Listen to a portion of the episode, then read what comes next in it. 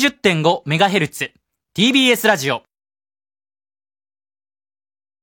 お聞きの放送は FM90.5MHz AM954kHz TBS ラジオです。一時をお知らせします。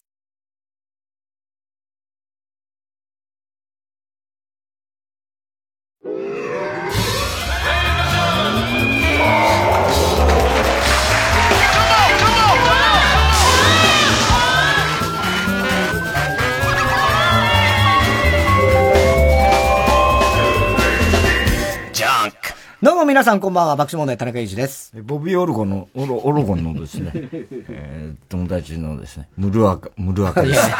もともとね、まあそこすいません、うちのボビーがもう。いや、その時のね。ムルアカ、あの、高い位置からすいません。えー高い位置から謝らせていただきます。高い位置、しょうがない。背が高いからね、2メー相トルある。当、あの、目上から謝らせていただきます。それはしょうがないです。村岡さん、大きいからね。ようやくね、あの、TBS の。そうですね、TBS のスタジオに我々もはいね、生還しましてね。まあ、生還つうかね。まあまあ、あの、アクリル板あります。アクリル板はしょうがない。しょうがないね。しょうがないけどね。ねまあ、でも久々に TBS 来たらさ、はい。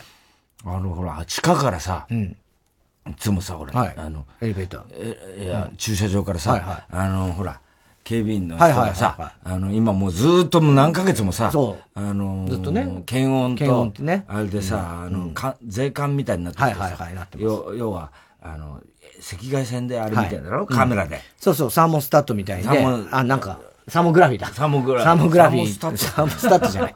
サーモグラフィーサー。モンサンドみたいな言い方してるいや、違う違う、サーモンスタットっていお腹、空いてんの？いやいや、違う違う。温度によっていろいろ、そうじゃなくて、サーモグラフィー的なやつでしょ？サーモグラフィー的ななやつんかね？あれほら、サンジャポの時もさ、結構さ、ちょっとさ、緊張すんじゃん、あれって。緊張するのよ。あの、別に平熱だろうっていうのは分かってるけどさ、ね自分ではでもほら別に並列だと思っても、たまに7度3分とかさ、ありそうありそうだし、あの画面に映ってるのが見えないから、どういう感じなのかなと思ってるし、ちょっとこう通るとき、ちょっと緊張するね。あれと一緒ですよ、あの、空港のね。空港のやつと。一緒でさ、一瞬ちょっとねそう、そういう感じになるじゃん。はで、俺毎回通ってさ、あ大丈夫ですって言われるんだけどさ、毎回さ、俺さ、あの、ジーパンの中にピストル入れてんだよね。こっちはいいのかなと思って。こっちは見つかってないそのかなれは関係ないからね。大丈夫なのかなそこは温度的には、妙に低いのが俺の、そうそう冷たいあの、ジーパンの中にあるんだけどさ。それはあれバレたらどうなるのかなと思ってさ。空港じゃ通んないですけど。えそうなんだよ。えはい、大丈夫あ。れ結構緊張するんだよね。それは緊張するよね頭もあれだけど、ええこっちの方がやばいんじゃないかとそっちの方がやばい。本当はそっちはやばいんじゃないかっていうね。あんなっちゃうな、ほんとな。ねえ。こないだももうひどかったな、グランドスラム。園芸グランドスラムね園芸グランドスラム。いや、まあひどい。ひどいよいやいや、じゃあいや、まあひどいっていうか本当にさ、まあ、やりづらさ的なことだっ。てさ、ね、コンビで漫才だよ。うん2メーター距離飛んだよ。そうで、真ん中アクリル板置いてんだよね。それではいセンターマイク1本ずつだよ。そうそうそうそれ漫談家2人じゃねえかって話だ漫談家二人ろ。もうすごいよ。どういうことなんだと。いやー、ね、でも今はやっぱりそのお笑いのそういうネタ番組みたいのは、いややっぱみんな見たがってる。それで無観客だぜ。あれ見たいかな、あれ。いや、わかんない。あれ見たいのかな本当にみんなが見たいんじゃないの？見たいんじゃないの？俺、あんな手応えないの、俺はもう俺、新人の時のネタ見せ以来だよ、俺ほん。と新人の時のネタ見せみたいな感じだったね。今もうネタ見せややんないからさ、あんなに手応えのないさ、漫才はさ、もう30年ぶりだよ、俺やっいや、た確かにの。ね。もう自信なくしたもん、俺だっやってぱ。だって、笑う人もいないからね。いないんだ。声も聞こえないしさ。で、なんだかさ、申し訳程度にさええ、在宅の客がさ、ええあの、何十分割にもなってさええ、モニターで映ってんだけどさ顔だけなんかニコニコしてんだけどさえ、え声は聞こえないしさ。声は聞こえないしねわけわかんない。あはいれもう緊張するしさす。ごい逆に緊張する。なんかでもうダメだよな、あれ。あとあの、一応一緒に出演している他のね、お笑いの人たちは、何人か、何人あか目の前のモニターにいんだよ、ニターに映ナイツが。ってるんですよ。ナイツが。そこにナイツがね、二人映ってるから。花輪が一番左側に見えんだけど、漫才やってる時もう、M1 にしか M1 なんだよ。審査員なんだよ。もう完審査員じ。ゃねえか、お前っていうね。隣にジョーカーがいたらもう俺もう緊張して何も言えなくなっちゃうよ。俺怒られるかと思って。やめろ。あれやんなっちゃったなほんとなねえ。いやー、すごい状況ですよ。だ俺ね、あのー、でほら、ナイナイだったじゃん、そう、司ない。ないね、と松岡舞さん。松岡ちゃんとさ。ね。ほいで、ナイナイも別部屋にいいんだよな。そう。ほいで、い入ってさ、ネタやって、あの、ネタ合わせして、とりあえずそしたら、岡村がわざわざ俺らのとこ来てくれて、なんか多分聞いたんだと思うんだけど、その俺がラジオでね、言ったことをさ、誰か知らん。に。まあ、小西さんとかね。なんか、そう、あの、あの、や、言ってくれてたよ、みたいな、聞きましたよ、なんて言うからさ、いや、あの、本当に申し訳ありませんってさ、俺に謝ったらしょうがないじゃん、なのさ。で、お前さ、暗いんだよ、そもそも、つってさ。俺はね、お前そういうとこあんだよ、昔から。お前は、やべだっつ俺が言えないだろ、お前。そういうとこあるよ、お前は。別に、シャレで言ってんのにさ、全然いや、だしょうがないよ、今は、そこは。おいでさ、ピストル撃ってもさ、本当にさ、あーってさ、本当に撃たれたみたいになっちゃうんだよ、あいつ。もうさ、暗いよ、お前はつってさ。本当にさ。それも言って、話して、それはもう、そこで。リアクションが薄いの薄いずっと、ちょっともうここね、2週間ぐらいずっとその感じでしょ？そうで、各賞ね、自分のいろんな番組とこでもさ、きっと俺はだからね、そういう意味じゃさ、別にちょっと、あの、岡村も、うん、あの、ね、元気にしてやろうかと思ったけど、うん、その後ネタやって俺がさらに落ち込むというか、もうさ、もう岡村どころの騒ぎじゃないんだ、こっちは。もうなんだこの手応えのなさって、もうずーっと落ち込んで、もう帰り。嫌になっちゃったもん。いや、あれはね、別に、あの手応えのなさ。あの、受けたとか外したとかじゃない、わからないっていう状況ね、あの不安な感じね。あれ、オンエアしてほしくないな、俺。でも、確かに、その、やっぱ、ね、漫才とかネタやってる時って。みんなに聞いたら、ナイツに聞いたら、やっぱりそうだってね。だって、リアクションで笑いが、まあ、あったりなかったりするんだけど、それによって次のタイミングとか、まあ、当然あるわけじゃない？で、あ、受けたっていうんで、なんかちょっとそこで乗っちゃってもっと面白くなるみたいなさ。あるんだけど、あの、それがないとね。唯一なんか、あの、受けるっていうかさ、一応、あの、前のね、あの、出演者が見てるとこは声が出るんだよな、曲内だから。で、あとの、客は、声が遅れるから、帰って混乱するから、出さない。で、だから、受けるのはさ、どっちかっていうとさ、裏笑いなんだよまあまあまあ、そうだよね。そうだよね。うん。で、あの、結構、その、何？あの、このアクリル板とかもう、こやりにくいだろ、この状況とかいうのは、みんな、あの、まあね。鼻とかも洗ってくるんだけど、あと、本ネタになったらさ、誰もさ、ニコリともしないし、あいつらもさ、気使って笑えばいいのにさ、あいつらもさ、なんで使えないかな、あいの。で、岡村ずっと、チラッと見て岡村落ち込んでるいや、じゃあそれは違う俺らのネタの時もさ、ずっとすいません、すいません。すいませんじゃん、そこは違います見てんの、ちゃんとそこは見てそういうとこあんだ、あいつ。だから、お前そういうとこある。やめろ。AD に俺言わないだろ。やべと、それから高田先生の真似だから、それ。やべだけじゃね。高田先生がそれ気に入っちゃってるだろ。俺気に入っちゃってるから。俺これいただきと思ってさ。散々使ってんだけどさ。松村、そういうとこあるんだ、お前。松村、そういうとこある。そういうとこある。あれは面白いな。俺さ、で、ダメだね。やっぱ客ないと俺らもう本当に。いや、まああれはね、本当ダメだね。狩人かと思ったもんだって。狩人かと思ったもんもよくわかる。仲悪いのかなと思って。兄弟のくせに解散するのかなと思って。狩人は仲良くても解散できるんだと思ってさ。ピンカラ兄弟以来だなと思ってさ。仲いい悪い関係なく、それぞれのマイクで歌います。そう兄弟みたいなもんだよな。お互いそっぽ向いちゃってさ。そっぽ向いてたまたまね、首の角度逆の角度で走るみたいなさ。そういう感じだもんな。全然そんな感じじゃねえよ。もうで、爆豪も今度、ね、スタジオでこの間やったけど、はい。久々にさ、うん、スタジオが、あれなんだろうね、スタジオセット組めないってのは、なんか、やっぱりあれなのかな、立て込み。立て込みはまず大変、大変とか、それともちろん密にその時はなるっていうのもあるし、お道具さんとかそう、それもあるし、あとセットを組んでも、そこだとやっぱちょっと、ね、あの、離れ広さが、広さが足りないから。結局全部グリーンバックでさ、そうです、ね。友近と3人でグリーンバックで。3人だったね。もうさ、離れ離れもいいとこだよね。はい。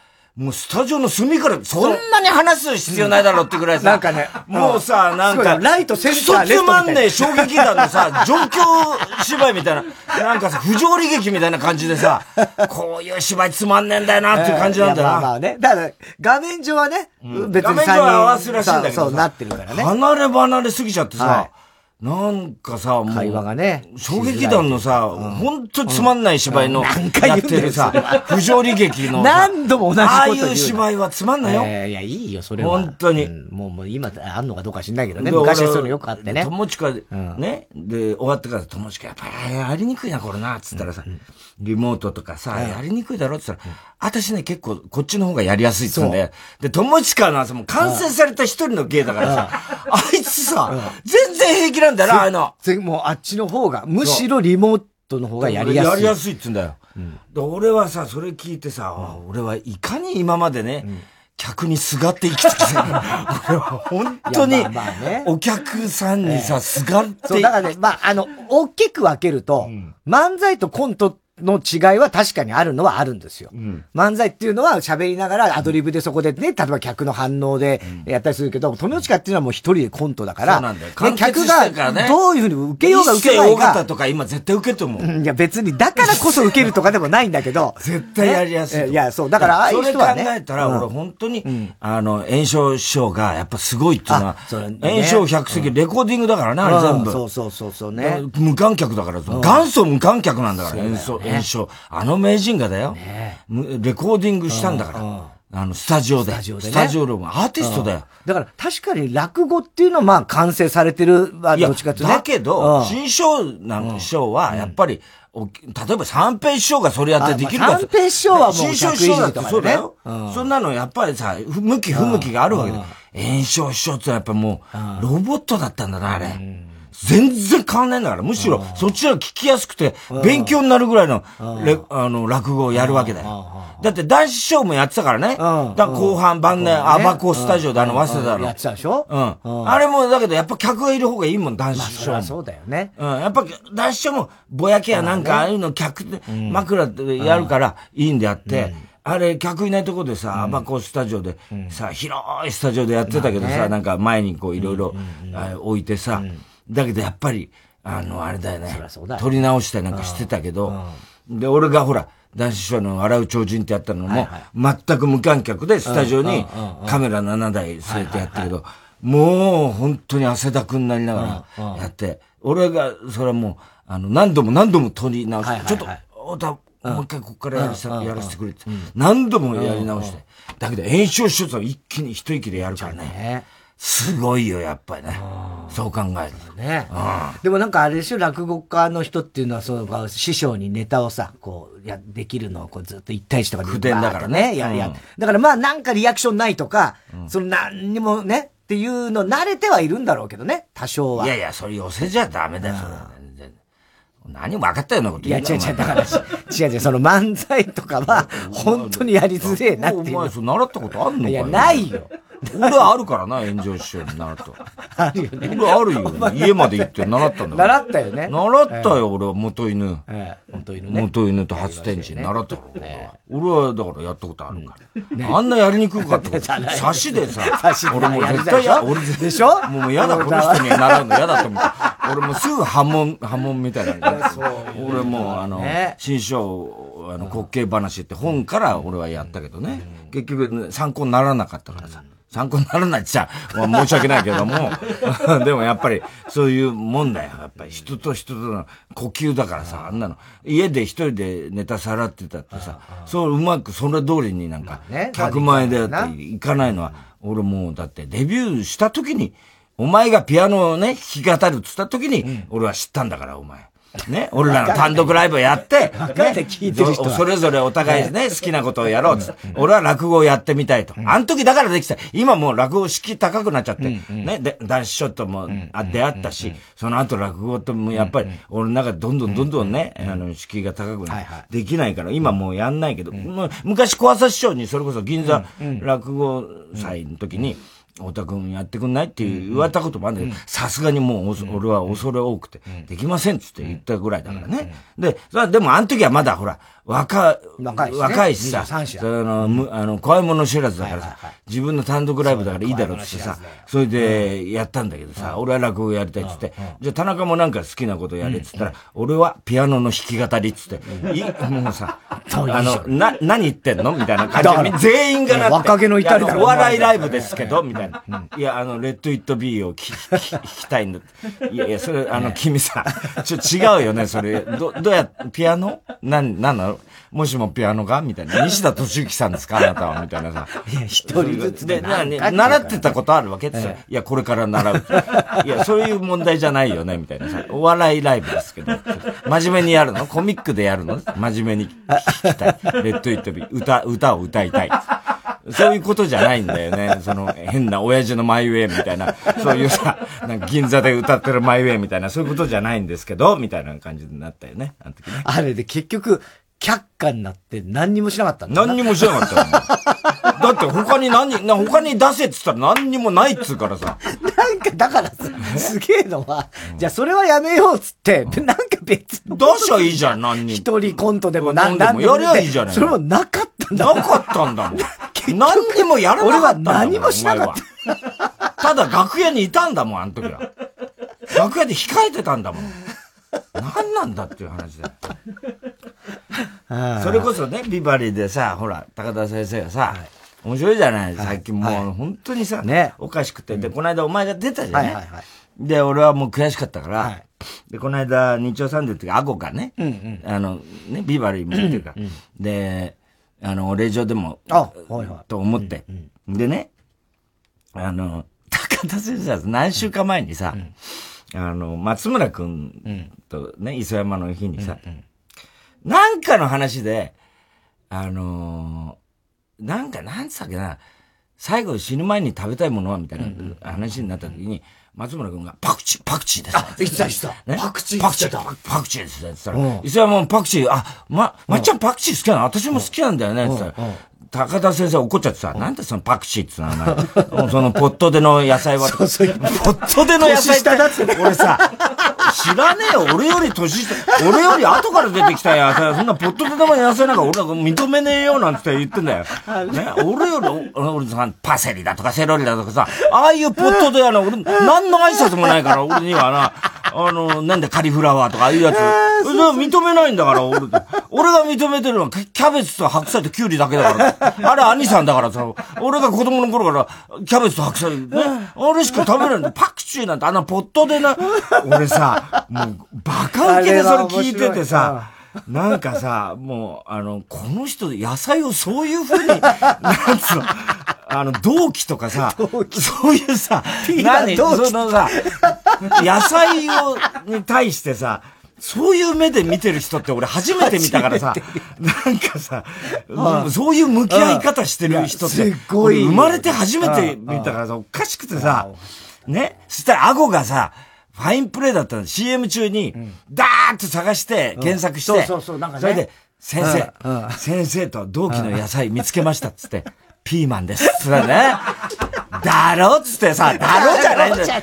高田先生が。俺ピーマンは認めんだよっつってさ、ピーマンね、言ってたんだよ。おかしくて、俺、それがさ、いや、そうか、ピーマン高田先生と同期なんだと俺思ってさ、すごいんだ、ピーマンってって思って。ピーマンってそっかで逆に言うとわかんないけど、そんな新しいのかとも思ったけど、ね、いやいや、でもやっぱピーマンって俺、申し訳なんか子供の頃、ピーマン嫌いとか言ってたじゃん。ああいうの良くなかったいやいやいやいやいや、高田先生と高田先生と同期関係ないでしょ。俺、ピーマンに失礼なことしちゃったなと思ってさ。同期で悪いやつもいっぱいいんだよ、そんな別に。いや、そうだけど、やっぱりさ、もうちょっとこう、なんつうの？尊敬を。尊敬してなきゃいけなかったなと思って、ピーマンを舐めてたなと思って。あれは、な、なんの、何が同期なの？だってさ、日本でとかそういうことなの？要するに普及した時期なんだ。普及したってだから世に出た時期なんだ。だから高田先生の言ってることが正しいんだよ。俺のが先に世に出てるっつうの。ピーマンなんだ、ピーマンじゃない、あの、パクチーとかね、あの、パセリとかレタスとか、あレタスやね、あの、アスパラとかね、カリフラワーとか。あんなのはね、俺より後から出てきたんだと。芸歴なんだよ、高田先生。芸歴なんだよ芸歴は低いだ挨拶も来ないというわけだよ。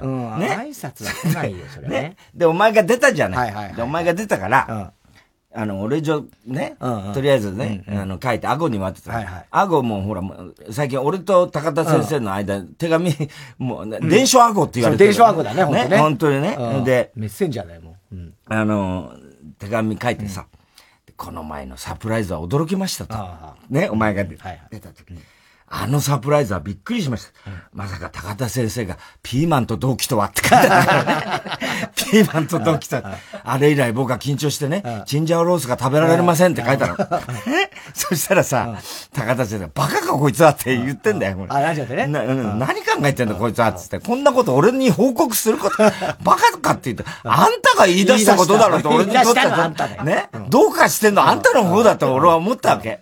で、そういう放送聞いてて、で、また言ってたわけ。俺はね、白菜しかもう信用してない。白菜とキュウリしかね、あんなポットでは俺は認めねえんだってまた言ってたから、そうか、ピーマンね、高田先生同期だったらって思って、俺もさ、ネットでさ、俺の同期誰かな調べたんだよ。どうやらカリフラワーがだろ？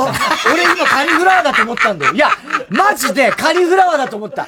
え？そう。そうなんだよ。そう。カリフラワーとか。ブロッコリーは後なんだよ。後輩なんで、俺らあ、そうなの？多分。ブロッコリーは、絶対後輩だアスパラとかカリフラワーあたりが、1965年ぐらいに、あの、普及しだしたらしいんだよ。多分。だ俺カリフラワーが同期なんだよ。で、それで、高田先生はカリフラワーなんかあんだよ。ポットでのやつって言うからさ、なんか自分が言われてるような。いや、まあそうだね。カリフラワー。そうだよ。だそうだよ。もう高田先生から見たら俺らなんてカリフラワー。そうそうそう。だから失礼なことしちゃったなと思って、俺も、あの、ピーマンにね。ピーマンに対してカリフラワーじゃねえんだよ、別に。いいんだよ、そんなの。面白かったな。ね面白いね。そう、だからあれ、あの、フワちゃんが生まれた日フワちゃんが生まれた日。ね。フワちゃんが生まれた日の石山の。あれは確かにすごかったよ。すごかったろあのフワちゃん。聞いた？聞いた聞いた聞いた。あ似てるって自分で言うところが一番おかしかったけどね。で、た、この間高田先生言ってたよ、でも、あの、田中もな、この間あの、自分の車の中でよ、あの、神さんにうるせえし、子供もいるから、車でいたら暑いからね、窓閉めたらね、あ、窓開けたらね、あの、ゴミ収集車が来て、あいつは持ってんな、あいつは、あの、コメディアンです。あれね、ビートたけ、ビート清にね、同じ設定やってもね、あそこまで面白くはできなかった。なんで清師匠高田の清声だっつって言う。褒められてたよ。あ、そう。あ、清声か。清を超えたな、あいつはって言われてた。それはもうちょっとすごいですね、それは。だけど、よくよく考えてみたら、俺らもほら、あのさ、例えばさ、あの、キウイとかさ、ちょっと馬鹿にしてるとかあるんじゃない？そうなんだよ。ね？あのね、なんかで。なんだキウイって偉そうにしやがって。お前こんな昔なかったからねって必ず若いやつで言っちゃうんだよね。俺だけグレープフルーツでそれを言いたくなるから。えグレープフルーツでそれを言いたくなる。グレープフルーツだグレープフルーツだって最初。知ってるぞ、デビュー当時。そうデビュー当時から知って、デビューとか知ってっからね、みたいな。酸っぱい頃から知ってんだから、そうそうそう。今みたいにうまくなかったんだないんだから砂糖かけてたからね、みたいな。そうだよね。変な、変なスプーンで食ってた頃から。そうそうそう。今隠してる、あれ、黒歴史として隠してるけど、あれ、お前ギザギザのスプーンのこと俺は覚えてるからな、みたいなさ。あの、ガーってやるやつとかね、あの、切るやつとか。アボカドとかさ、偉そうにしやがって。甘いと思われたんだから甘いと思冗談じゃないよ、お前。お前、やべえと思ってたから、こっちそうだよ、こっちは、あの、そういう、あ、南国のフルーツだと思って食ったらまずかったんだから。そうなんだよ。お前ら評判は後に上がったんだろ、お前の評判は。あれ、中原メイコのキウイ、パパイヤ、マンゴーだ。あのあたりからだからな、お前らは、みたいな。マンゴーだよね、今だに偉そうな顔しマンゴーはただね、うまい。うまいけど、うまいけど、大型新人だけど、これはね、若いのになかなかね、しっかりとしてやってるけど、いや、そこまで偉そうにするのはまだ 早いと思うよな。何大御所感出してるの感軸がすごかったんだよね、あれね。感軸。感軸出てきたらちょっと、ごめんなさいってなっちゃったけど。だから東さんのおかげだろうみたいな。東さんのおかげ。そうそう。あるじゃない宮崎の完熟マンゴーね。あれはうまかったよ。あれなんかあるんだよね。あるんだよね、確かに。そうなんだよね。おなんかスイカとかはやたらすごい昔からっていうイメージだよね。バナナとかね。バナナはただうちの親父たちの、そう世代なんだホットでの、じゃ後輩なんだ。だからバナナとかは、うちの親父とかは。でも、どっちかと崇めてたろ？そう、崇めてた。病気の時しか食えないみたいな。こんな昔はなかったからね。って子供の頃はこんなバナナ食べれるって。進駐軍的な。そうそうそうそう、ギブミーチョコレート的な。そうそうそう。だけど、やっぱ、年下なんですよ。うん。年下だけど。うちの親父たちからしたら。うん。だマイケル・ジャクソンみたいな感じだよね。マイケル・ジャクソン。ジャクソン5が来た時みたいな感じの、覚えてたんだろな、バナナには。こんな曲がり方できるんだみたいなさ。まあまあまあまあ、どうだろうしなりがすごいな、みたいな。そうかな、バナナはね。そういう感じだよね。そう。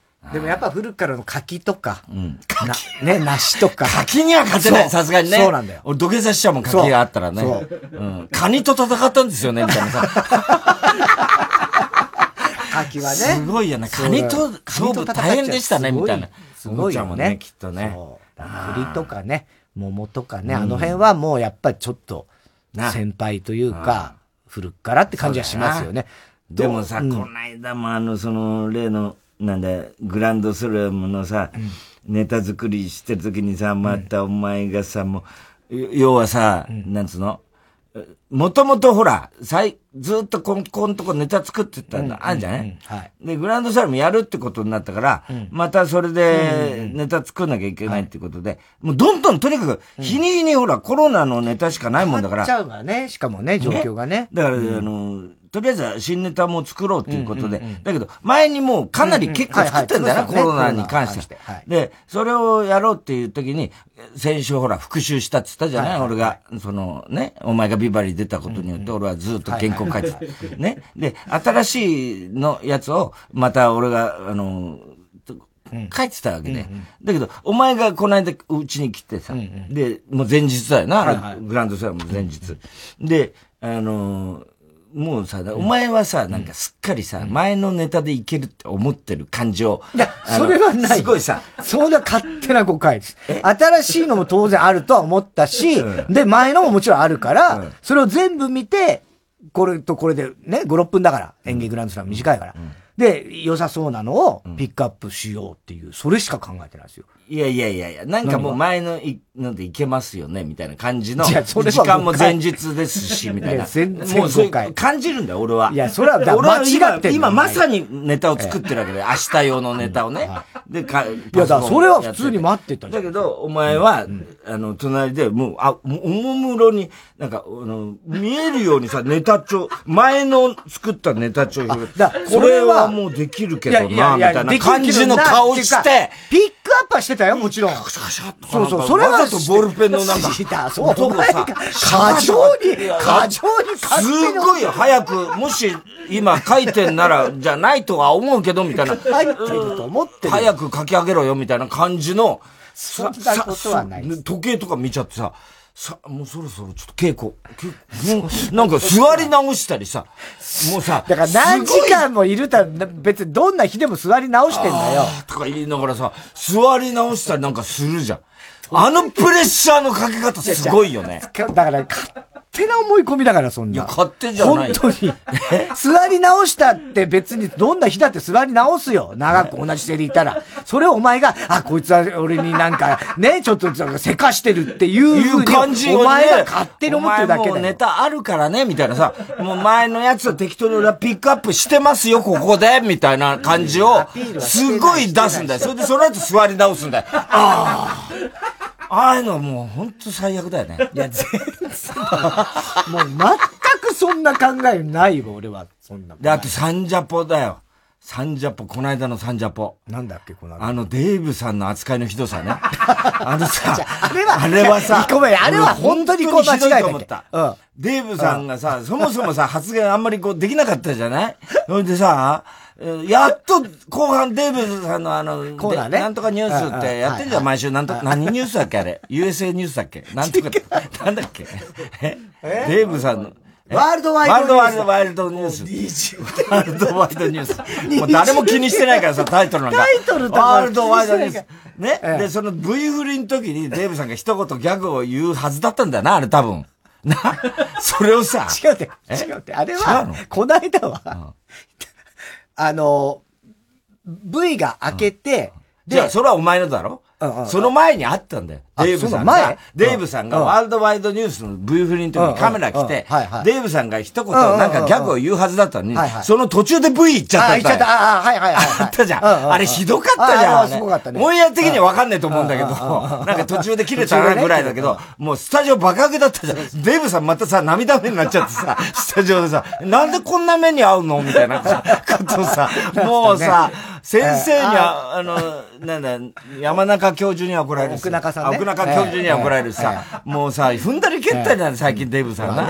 それでさ、やっとひどい目にあって、やっとそれでワールドワイドニュースが開けて、それで、またさらに今度デーブさんの生読みで、もう一個あった。あったのに、お前がそれをさ、忘れてさ、そう、それを飛ばしちゃったの。忘れてさ、エンディングのさ、なんかネタ振りみたいな。その後みちょぱはそういえば、つったらさ、違う違う違う違うデーブさん、デーブさんまたデーブさん無視されてさ、ほんとかわいそうだった、あの時。あれは申し訳なかった。本当にさ、もうなんか、捨て犬みたいな 目でさ、お前のこと見てたからね、デブさん。俺チラッと見たんだよ、かわいそうだから。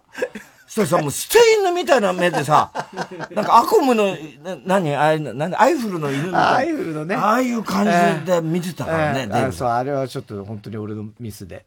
かわいそうだよな。ほんで、その何週間前にさ、あの、あいつが出たじゃん、サバンナの高橋が。はいはいはい、高橋がリモートでさ、あの、遅刻してきた、ね、遅刻してきたんだよな。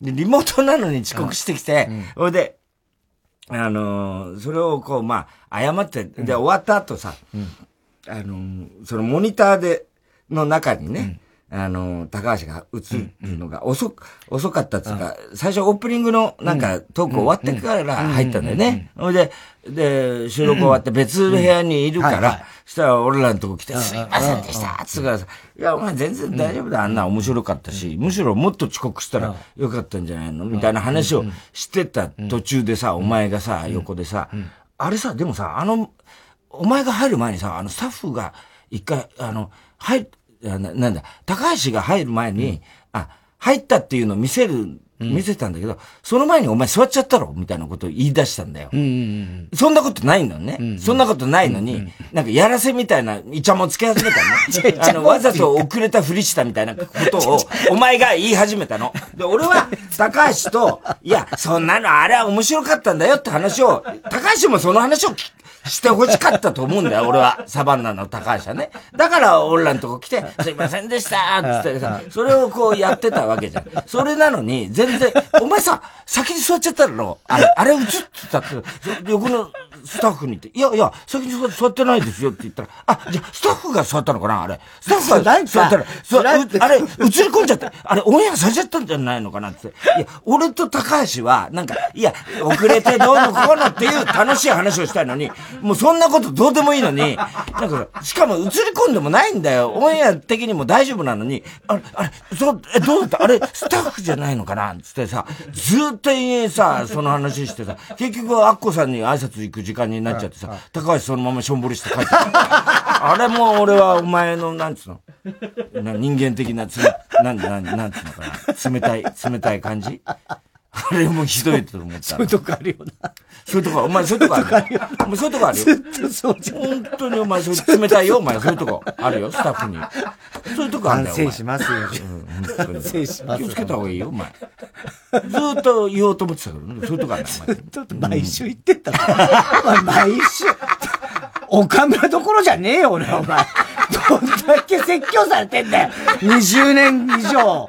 毎週説教されてだから俺楽屋分けたからね。お前、えー、楽屋分けちゃったから。楽屋は今コロナで分かれたけど。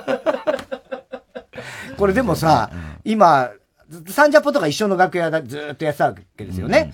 で、で、あの、コロナで今、それもあれだって言うんで、分けてんだけど、こういうのって戻るってまた一緒ってなった時に、ちょっとなんか変な感じなのかな。何が？また同じに戻る。なんか逆に一人ずつが慣れちゃって、俺らが一人ずつ慣れちゃって、なんか、ま、じゃあ、あの、コロナも心配ないんで、どうぞ、お二人でって言われてもさ、なんか変な感じなのかな若い人同士でみたいな。そうそうそうそうそう。あの、セックス始めちゃうみたいな。いや、それはもともとないけども、なんか妙にこう、ちょっと照れくさいみたいなのあんのかな？ないよ。そんなことはないなんで、なん気持ち悪いこと考え、言わないでくれよ、気持ち悪いこと。気持ち悪いことを言わないでください。お願いしますから。助けてください。さテレ朝はさ、ずっと一人ずつじゃん、今。うん、もうなんで、それはもうコロナの前からずっとそうじゃん。うん、で、じゃあ、えっと、すいません。ちょっと今、楽屋足んないんで、今週からお二人一緒でそれだって、サンジャポまたゲスト戻りゃさ、うん、楽屋足んなくなんだから。うん。うん。そ、そう、大丈夫。何を意識してる？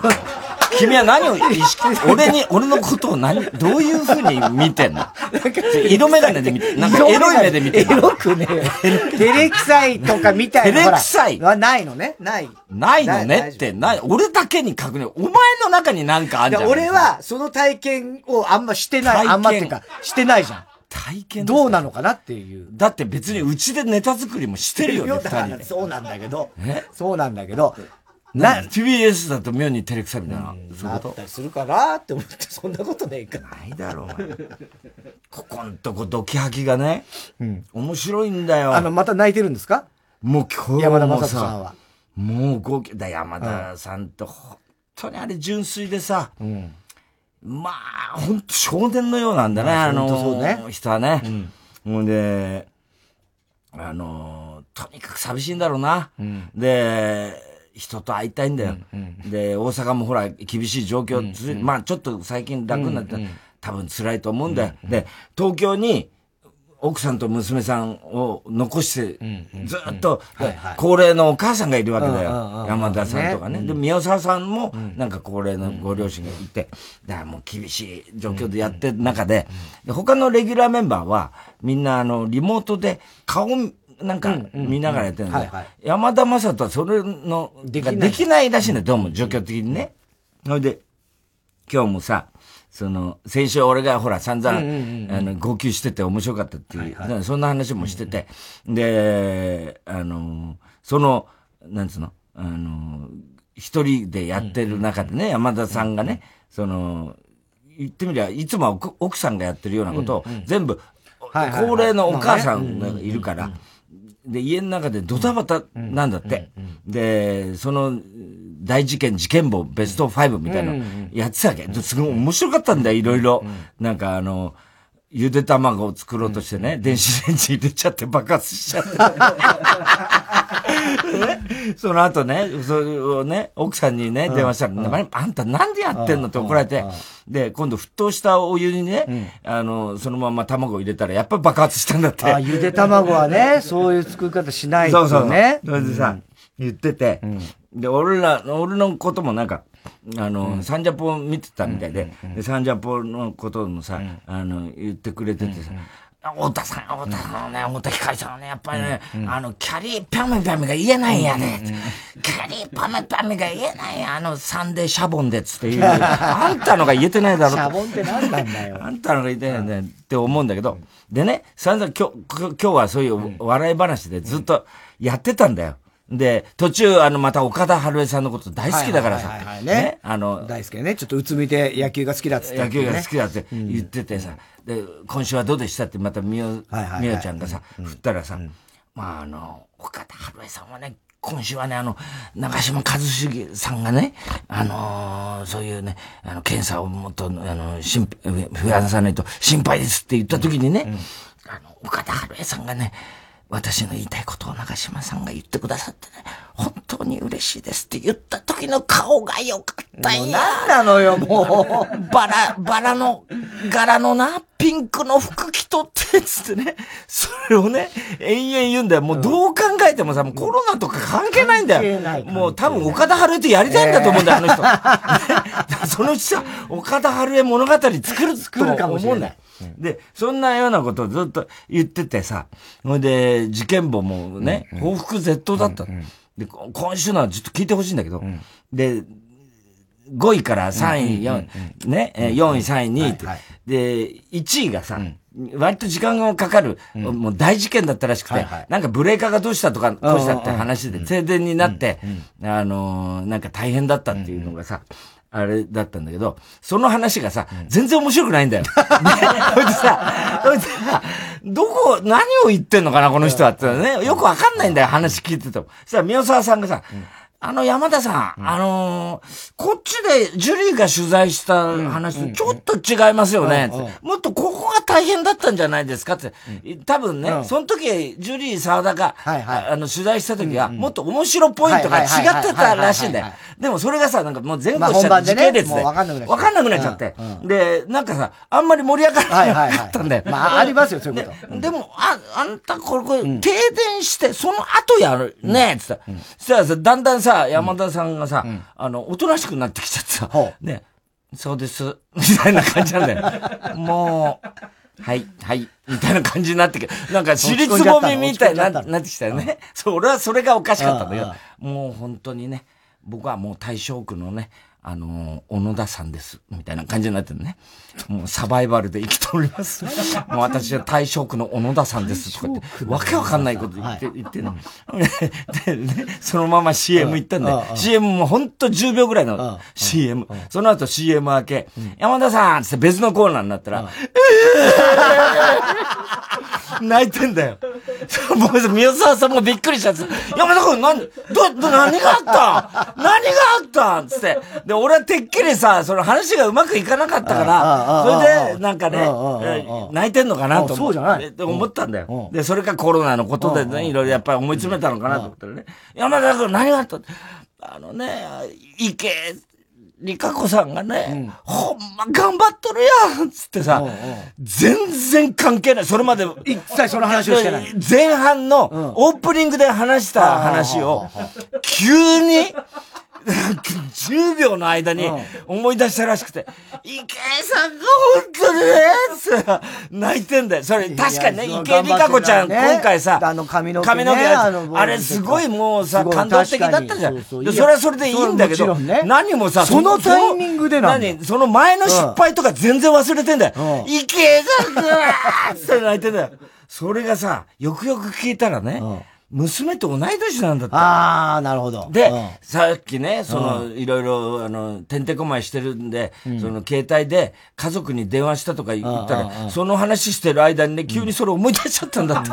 それで池江さんのことをね。いや、それはそう、ありますよ。それでおとなしくなっちゃってたんだあ、それでおとなしくなってたのか。ほんと、この人純粋で。どういうこと？いい人なんだなと思って、ね。じゃあ、その、1位のブレーカーの話を話しながらも、気が気じゃなかった。そっちを思い出してたから、そっちの話話も、気もそぞろだったんだよ。そうな、ポイントがずれちゃったりとか、なっちゃったんだ。人間が出てるなと思って俺。どのタイミングで人間出すんだって話。いやいや、そうなんだけど。すごいよね。あんな純粋な人間いないね。いや、ちょっと。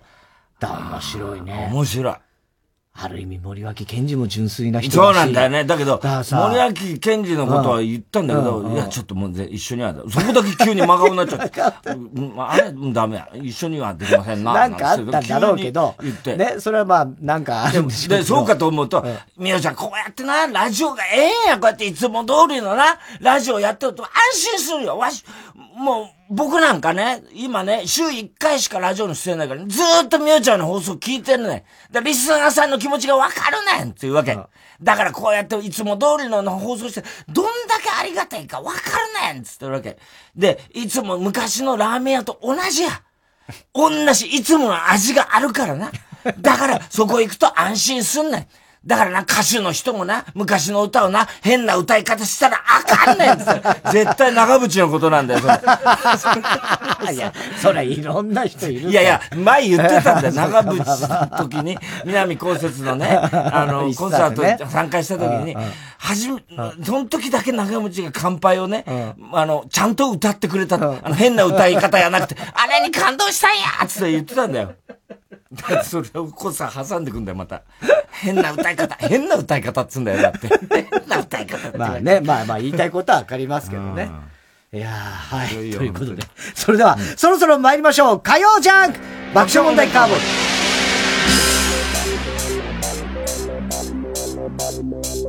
改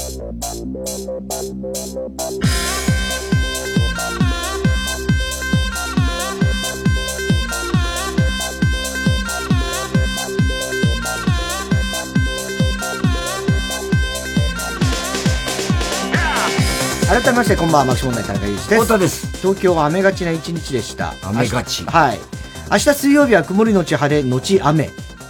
なんかあんまりちょっとここのとこ天気が良くないそうですよ、うん、はいえー、着る服も長袖なのか半袖なのか何か羽織るのか迷うことでしょう、うん、僕は今日 T シャツですけどやっぱ半袖これじゃ寒いだろうなと思ってやっぱなんかちょっとビニールのなんか羽織りましたね。まあそんな感じですよね、ちょっと。釣り人みたいなね。いや、もうそう、なんかアウトドアっぽいやつですけど。うん、えー、次にお日様を拝めるのは日曜日あたり。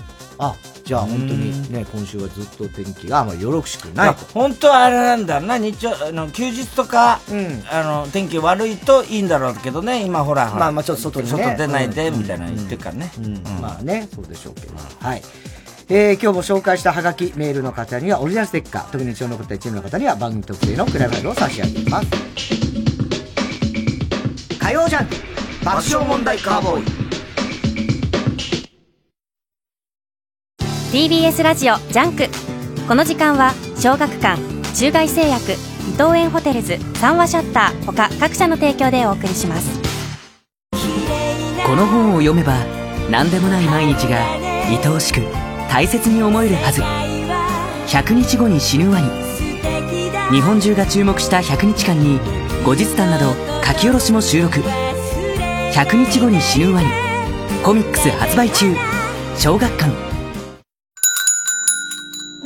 いらっしゃい。学生さんですか？はい。中外製薬の就活中で。おあなたも。頑張って。このコーヒーサービスです。チャイがいい。あごめんなさい。チャイは？チャイ出せよ。ホールに響く流麗なピアノの旋律。エリザベート王妃国際音楽コンクール2020へ挑戦 TBS ラジオ公演吉見祐希ピアノリサイタル2020は7月23日浜離宮朝日ホールで開催します。チケット好評販売中。詳しくは TBS ラジオのホームページイベント情報をご覧ください。TBS ラジオ905 954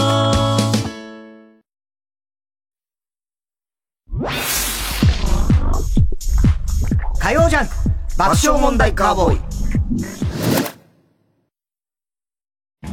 1967年から15年間にわたり放送された伝説の深夜ラジオ番組「金曜ナチチャコパック傑作集。1974年版」はただいま好評販売中です。当時の担当ディレクターが選び直した熱い内容が今よみがえります CD2 枚組の3巻セットで税込1万1000円です。別途送料を頂戴します。お買い求めはフリーダイヤル0120-234-954 0120-234-954または TBS ラジオおすすめで検索してください。新型コロナウイルス。私は大丈夫なんて思わないでください。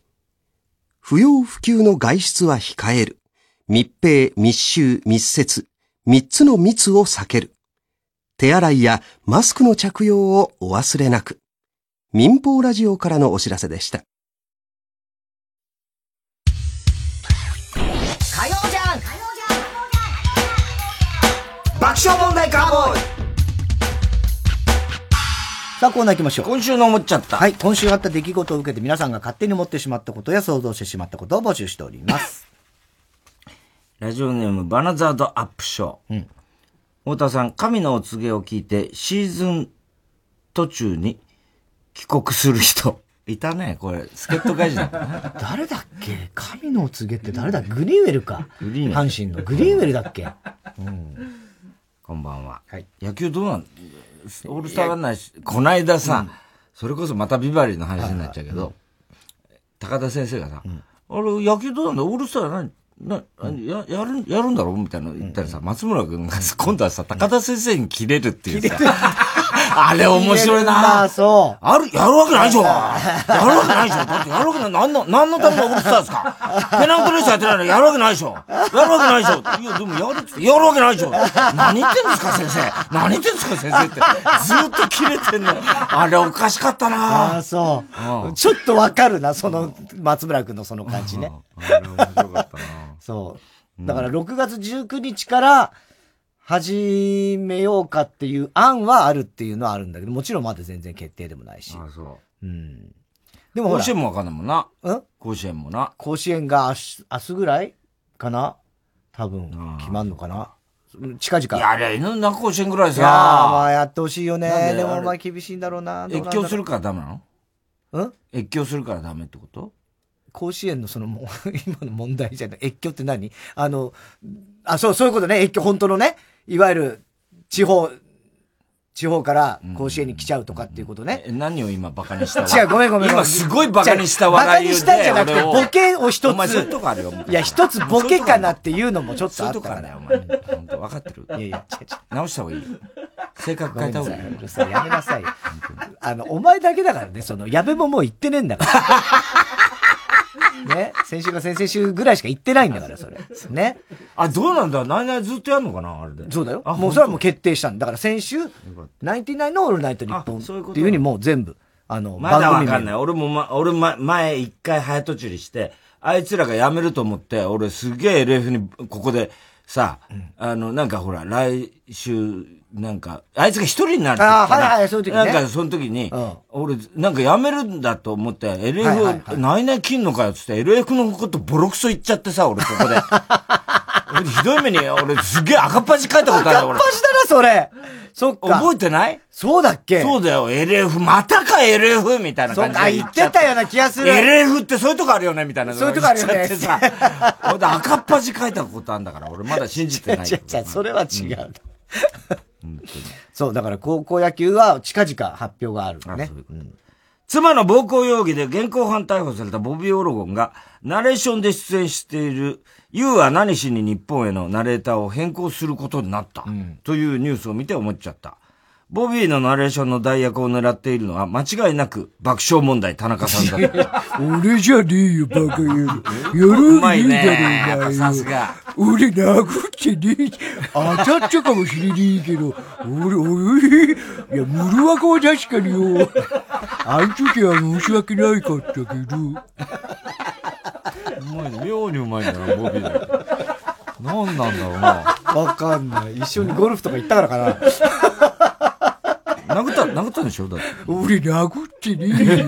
お前も言うのかよ、そんなことよ。格闘家だからダメだよ、格闘家だから。そうだよ、だから、ボブサップは殴ったけれども、奥さんは殴って。ボブサップ、また、始まるボブサップは、また、やるらしいよ。俺怖えよ。俺も嫌だよ。本当はやりたくねえんだって。えー、シータン応援ネーム。藤田 SC タン。読んでくれたら嬉しいタン。うん。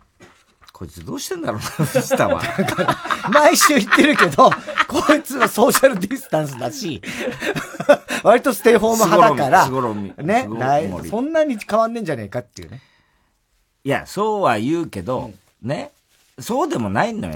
わかんないよ、俺だって。本当。いやいや、っていうか、うん、俺、俺ね、高校時代友達全然いなかったけど、じゃあみんな友達な世界を、が、ね、望んでたかっつったら、うん、俺そんなことないのよ。うん、そりゃそうだね。うん、今回思ったの、ね。みんながそうなったら、やっぱり俺、もっと嫌なんだよ。なるほど、なるほど。うん、だから、決して、なんつうの？みんながそうなってる状況が、別にいいって思ってるかどうってね。自分と、が気が楽になるってことじゃなくて、余計、嫌なんだよ。みんながそうなっちゃったら、もっとなんか、みんなのが楽しそうだったりするから、逆に。はあ。あの、リモートとか。はいはいはい。そういうので。リモートとかね。やるじゃん。リモートは相手もいないわけじゃない。もし俺がだよ、今、あの、高校時代だったら。だって、俺、本当に、あの、一人だけど、やっぱりあの頃に、みんなが楽しそうにしてんのが好きだったの。わかる？いや、わかる。いや、ちゃんとはわからないけどいや、でもそうなのよ。うん、まあそうなんだろうね。あの、みんながつまんなそうにしてるのがいいわけじゃない。嫌なのよ。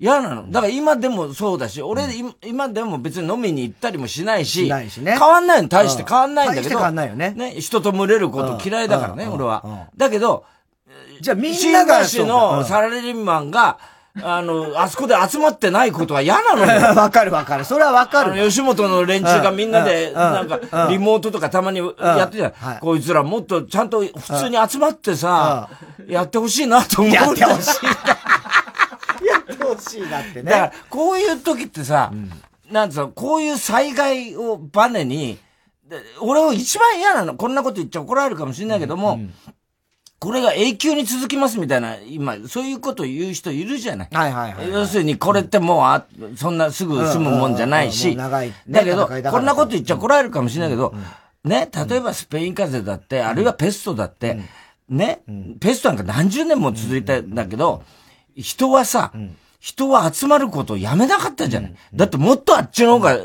すごい。だけど、人が交流したいっていうさ、うん、それはウイルスも生物だけど、うん、人間と同じ生物。人間も生物だよ。で、その本能ってあるわけだよ。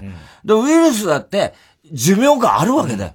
で、人間だって寿命があるわけだよ。それで人と交流したいとか、交わりたいとか、集まりたいとか、お祭りしたいとか、そういうことっていうのはさ、もう地球の約束事だから、それはもう地球の法則ってのはあるわけだから、そっからは逆らえないんだよ、誰も。もうすごいね、だけど、早く、藤田にとってみる早く読めよ、この野郎って話。俺のところから。この野郎まで言うか？この野郎まで言うのか、藤田、お前。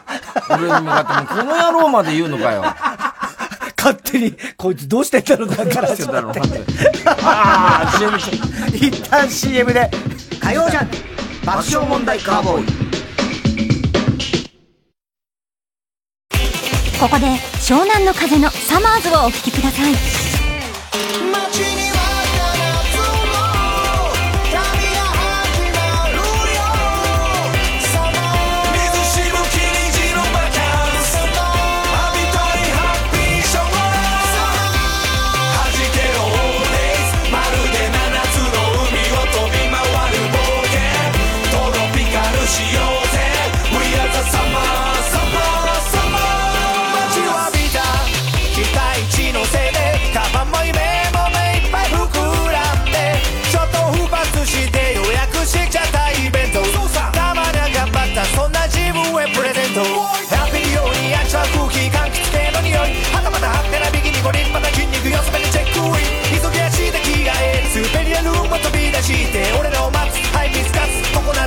ナッツ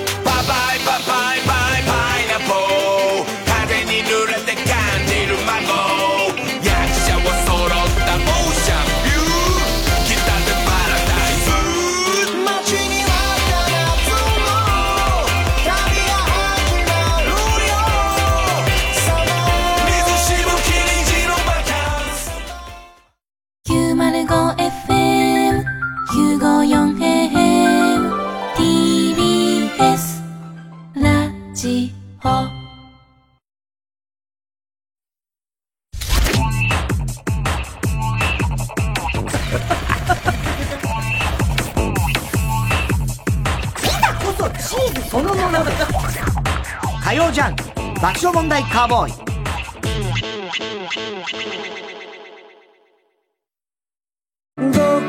君と一緒だからどこへでも行けるのに。君と一緒だから行けないところがある。盲導犬ユーザーのおよそ6割が飲食店などで受け入れ拒否を経験しています。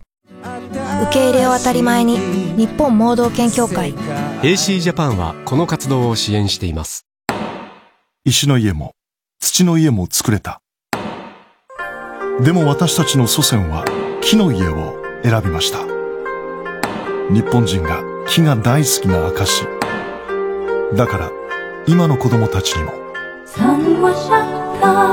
の木製間仕切りをサンライズプロモーション東京主催 TBS ラジオ公演 CHOCOMOO ンエキシビションアワーシークレットパーティーサポーティッドバイ Wiz 原宿イラストレーターチョコムーが8月20日から9月28日まで Wiz 原宿ホールで初の大規模展を開催。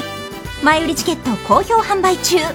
詳しくは TBS ラジオのホームページイベント情報または CHOCOMOO Exhibition で検索してください。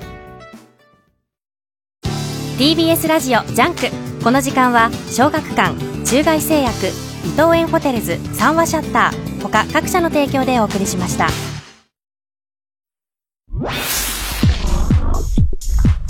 火曜ジャン爆笑問題カーボーイ。藤巻亮太による野外音楽フェスマウント藤巻が今年も開催決定。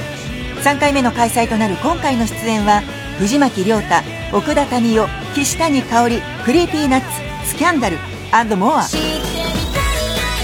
TBS ラジオ公演マウント藤巻2020は10月3日土曜日山梨県山中湖交流プラザキララで開催します。チケット先行販売中。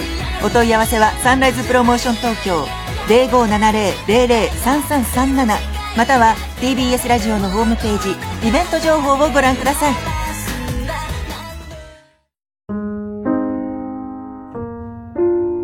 ラジコは、ラジコだけでは完成しません。えー、続いてはラジオネームてるてるアフロさん日本中のラジオから届く様々な音や声。どうも竹坊です。竹坊さんです。そして何よりそれを聞くあなたが想像を豊かに膨らませた時ラジコは初めて完成するのです。そしてあなたをスマホや PC の画面から解放し場所を超え時を超えどこへだって連れて行く。さあ見たことのない世界へ出かけよう。あなたの想像する世界は世界で一番広いのだから。世界を広げる音がある。ラジコ。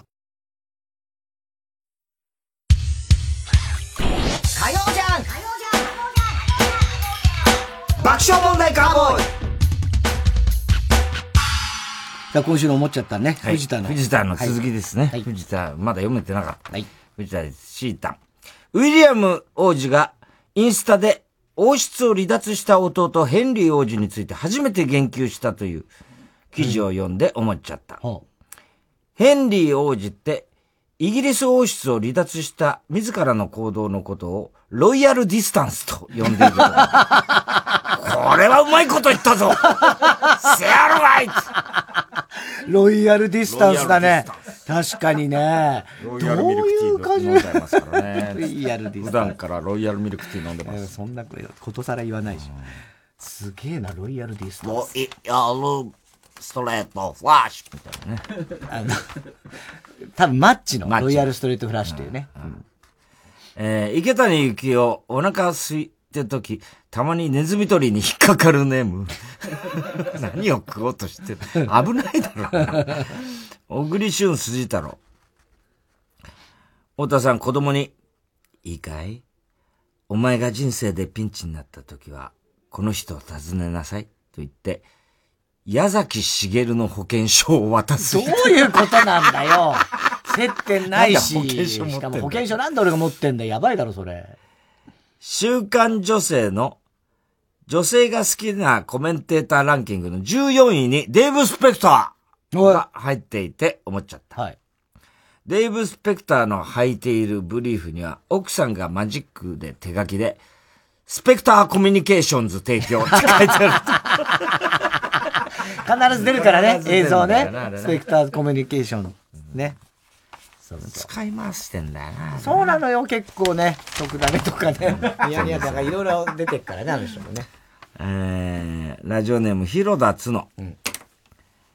太田さん、島尾真帆さんのサインをもらって僕に送ってくれる人。いや、何言ってんだよ。もう会わないし、めったに。いや、それ、島尾真帆ちゃんもう会ったらもらうぐらいはできなくはないけど。ボボビー。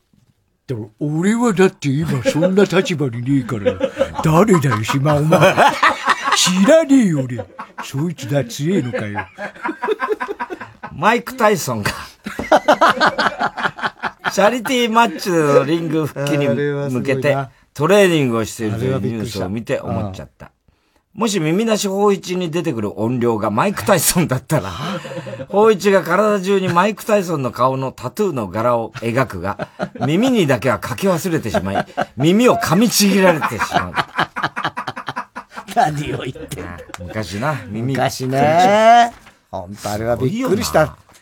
ああ、すごい。なんなんだ、ほんと野獣だよ。ああ。俺、紙粘土にしたもん、それをね。耳噛みちぎるって。耳噛みちぎんだよどういうことなんだよ。すごいよな。えー、広田つの。太田さん、ケンタッキーを食べた後の手でおっぱいを揉む人。うわ、もうやだやだ。こんばんは。ずるずる。何が、いや向こうが嫌だわ。いや、いやいやいや、まあそうだけど、そう、なんていうのも、あの、ケンタッキー食べた後の手で、なんかするのも、なんか、つくのがすごい確かに。やめてやめてよ、こっちのセリフだよ。やめてってこっちのセリフだよ。私のセリフよ。ちょっと下手だね。何私のセリフよとかってなんかちょっと違う、いつも。洗剤で、洗剤でちゃんと洗ってるジョイでね。あジジョイでねジョイでね。やめなさいよ。そんなところに持ってくんじゃないよ。中井くんが大学病院の救急救、救、ん？救命救急センターへ、ジョジョ園の焼肉弁当の差し入れ、したというニュースを見て思っちゃった。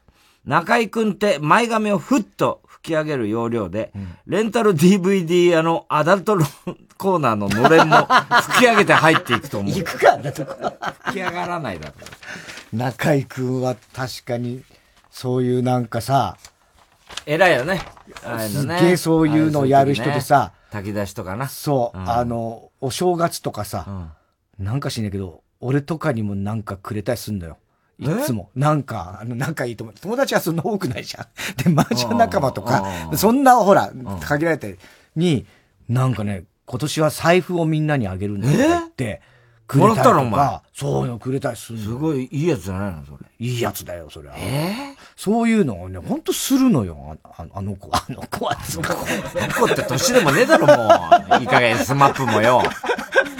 本当にそうなのよ。だからそういうなんかこう、人に何かをね、っていうの、常にそういう意識がある。えー、ビル山崎、ルービー崎山。鳩を見て思っちゃった。まあまあ見るでしょうけど。新沼健治さんって修学旅行の夜、同級生たちに、ねえ、お前の好きな鳩って何？頬をあからめながら喋っていた。やってやんねえだろ。好きな鳩ってどう答えりゃいいんだよ。なあ。白い鳩。山鳩とかなんかいろいろあんのかな種類がね。健直子で取った出汁、モンドセレクション金賞。小栗旬筋太郎。太田さん楽屋で、こんなところにわらじを置くなと間違えて、林修の顔面を捨てようとした視力0.03。こんばんは。林修さん？と林先生ってことだよね。先生。わらじみたいな顔だろ。お前の中ではそうなんだね。一般的に言われてるわけでもないもんね。そんなわらじかな。わかんないね。なぎら健一を見て思っちゃった。なぎら健一が飲み屋で女の子を口説く時の決め台詞って、お姉さん、チンカチンカの下町ロケット見てみない チンカチンカの下町ロケット見てみない広田つの。太田さん、庶民派の前儀で、おなじみの人。なんで庶民派前儀って何なんだよ、それは。えー、こんばんは。米村伝次郎先生を見て思っちゃった。伝次郎先生って、祈祷の先に溜まった我慢汁を見ながら、見てください、これが表面張力ですよ。ってそう。言うかなこと。えー、おはがきは郵便番号 107-8066TBS ラジオ火曜ジャンク爆笑問題カーボーイメールアドレスは爆笑アットマーク TBS.CO.JP 今週のおもちゃとの係までお待ちしております。TBS ラジオ今週の推薦曲、マイカ、アンチェイン。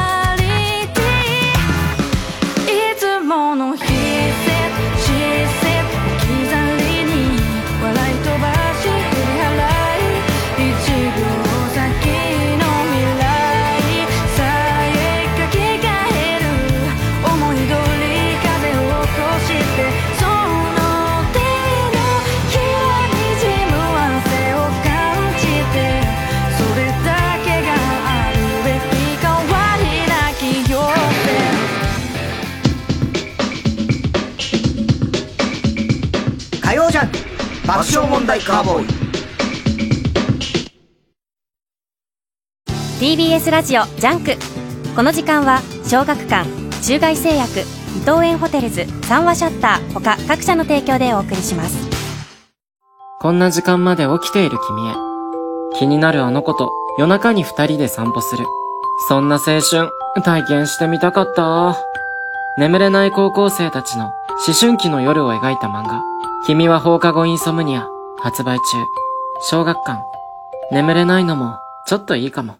新型コロナウイルスの感染を防ぐために、私たちラジオはお伝えします。正確な情報をあなたのもとへ。私たちは問いかけます。ステイアットホーム。不要不急の外出を控えていますか？密閉、密集、密接、三つの密を避けていますか？手洗いや換気、マスクの着用をお忘れではないですか？他の人と一定の距離を保っていますか？私たちは応援します。みんなが一丸となって日常を取り戻せるように。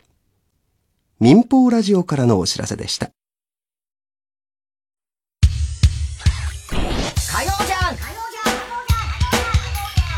爆笑問題カーボーイさあ、続いては、グレタ・トゥンベリー文学賞。はい、いい文章の中にグレタ・トゥンベリを自然に入れるコーナーです。グレタだけでもトゥンベリだけでもいいです。ラジオネーム、夜間ボンバー。うん。太田さん、田中さん、スタッフの皆さん、こんばんは。外宿自粛期間ということもあって、暇を持て余していた僕は雑誌の広告を見て何気なく筋トレを始めようと思い、早速通販でトゥンベリを購入した。いきなり来たね。トゥンベリね。ダンベル。でもそういう人多いんだろうね、今ね。売れてるって言ってたよね。売れてるだろうね、その手のやつは。ラジオネーム、手こきの後の静けさ。えー、手こきの後の静けさっていいね静けさ。ちゃんと消毒してからオナニーしろよ。手を、手をちゃんと消毒してからオナニーしろよ。そんなアドバイスはねえから。彼女は女優である。アメリカ合衆国カリフォルニア州出身。彼女は映画界に残した功績が大きい。代表作は17歳のカルテ、ソルト、マレフィ、マレフィセントなどだ。彼女の名は、トゥンベリーナ・ジョリー。名前にしちゃった。名前を名前にするじゃない。トゥンベリーナ・ジョリーね。トゥンジーとか言われてるから。ラジオネーム極東ベイクライト。明日のためにその1、ジャブ。攻撃の突破口を開くため、あるいは敵の出足を止めるため、左パンチを小刻みに打つこと。その際、肘を左脇の下から離さぬ心構えで、内側を狙い、えがり込むようにして、えぐり込むようにして、うっとんべりうっとんべりうっとんべりダンペイさんも。ねえ。うつべり、うつべり。うつべし、うつべしも、どんぐらいの人までわかることなのかな。もはや。うつべしあれ流行ったけどな。ねジャブが、でも本当はあの変なワビスケみたいな、あの弱っちいやつにさ、ジャブを教えただけで叶わないんだよな。そうなんだよね。な。そう。ねえ。明日のためのその1ね。懐かしいね。そういや、この前、小倉さんがなんか、あの番組やってんじゃん、なんか、小倉さんの番組何て言ったっけ？朝の特ダネ。朝の特ダネ、うんうん特ダネで、えーっと、力士通るからって言って、なんか、その、伊達直人的ななんか、贈り物なんかあの、うんあったって言って、これはね、つって、小倉さんがまた分かったようなことで、ずーっと力士上って言ってたんだって。それ、ネ力士上ットニュースにです。あ、そう。力士上。力士上。ずっと、ずっと言い続けてた。小倉さん違うよ、つって。一緒になっちゃって。ラジオネーム、ジェリーメーン。読売巨人軍は、日本プロ野球最初の球団として1934年に発足した。リーグ優勝46回、日本一22回と上昇軍団として知られている。そのため、今までスター選手も多く在籍し、永久欠番も球団として最も多い6人を数える。中でも有名なのが ON 法として知られる王貞治、長嶋茂雄の二人である。ON 法を要した巨人は前人未到の V9 を成し遂げた。またその後のスター選手には中畑清や原田トゥンベリなど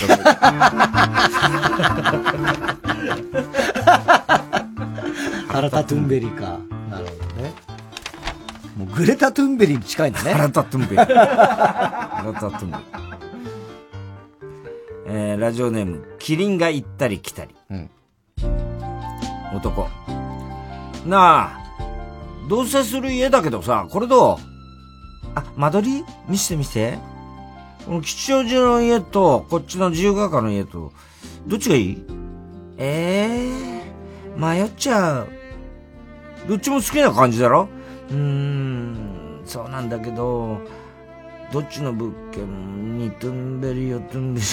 だから、でもこんな贅沢な悩み、願っトゥンベリかなトゥンベリだって。何言ってんだよ、何言ってんだよ、もう。左寄ったり、願ったり、叶ったりね。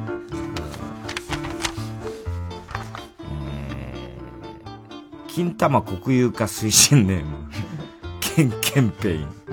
横山のところのリスナーですね。太田さん、オナニーはコンビニの立ち読みで済ませる歌舞伎役者。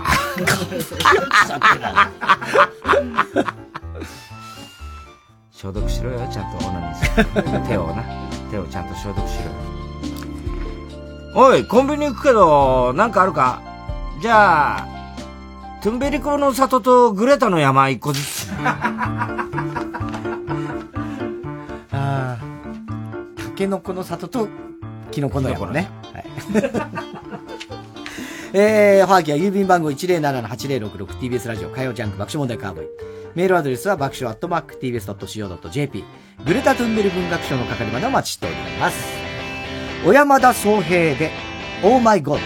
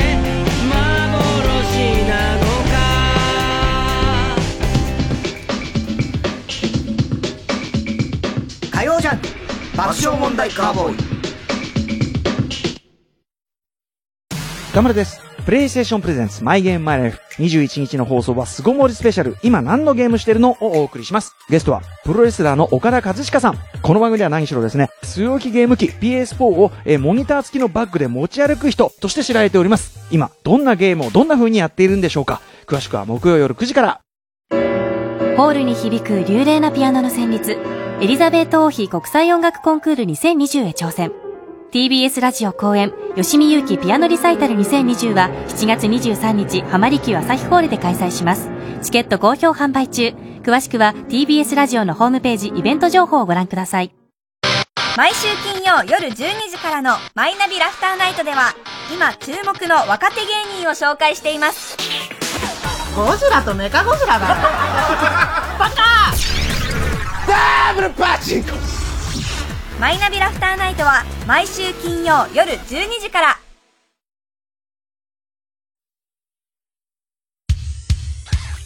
火曜じゃん爆笑問題カーボーイさあ、続いては。日野くんの常識。はい、真面目なんだけど少しおかしいところが目立つタイタン入社1年目のマネージャー日野くん。そんな日野くんと太田さんの会話を送ってもらっております。ラジオネーム、トラストのゆうくん。俺も、あれだ、横山ってことだね。日野、何もぞもぞしてんだよ。書きたいんです。チンチンがかゆいのか？いえ、最近金玉を書くことにハマってるんですよ。金玉の付け根の裏側を書くと全身がゾクゾクするんですよ。おいその手で俺のチポテトチップス食うな ひどいじゃないですかちゃんと洗ってますよいやイメージが悪いんだよ。終わり方。俺のが絶対おかしいじゃん。おかしいよね。イメージが悪い。完全に俺の方がおかしいじゃねえか。何なんだ最後の。イメージが悪いんだよ。イメージとかじゃないじゃん。ラジオネーム、笑福亭グルーチョ。もしもし、日野。今どこにいんだよ？今、オホーツク海です。は？なんで？実は僕、梅雨前線になりました。え？えこの時期大変じゃないか？乗っかってんだよ、そこで。はい。今、日本海に湿った空気を送り込んでいます。でもさ、なんで梅雨前線になっちゃったの？僕は雨の日いつも女の子のスカートが濡れてパンツが透けたらいいなぁという妄想をしていました。するといつの間にか僕自身が梅雨前線になった。日野はさすがだなじゃあこれからは、女の子びしょ濡れにし放題ってことじゃないか。待ってください、太田さん。それはただの妄想の話です。実際に僕が梅雨前線になった今、皆さんに届けるべきものは、雨ではなく、雨上がりの虹なのかもしれませんね。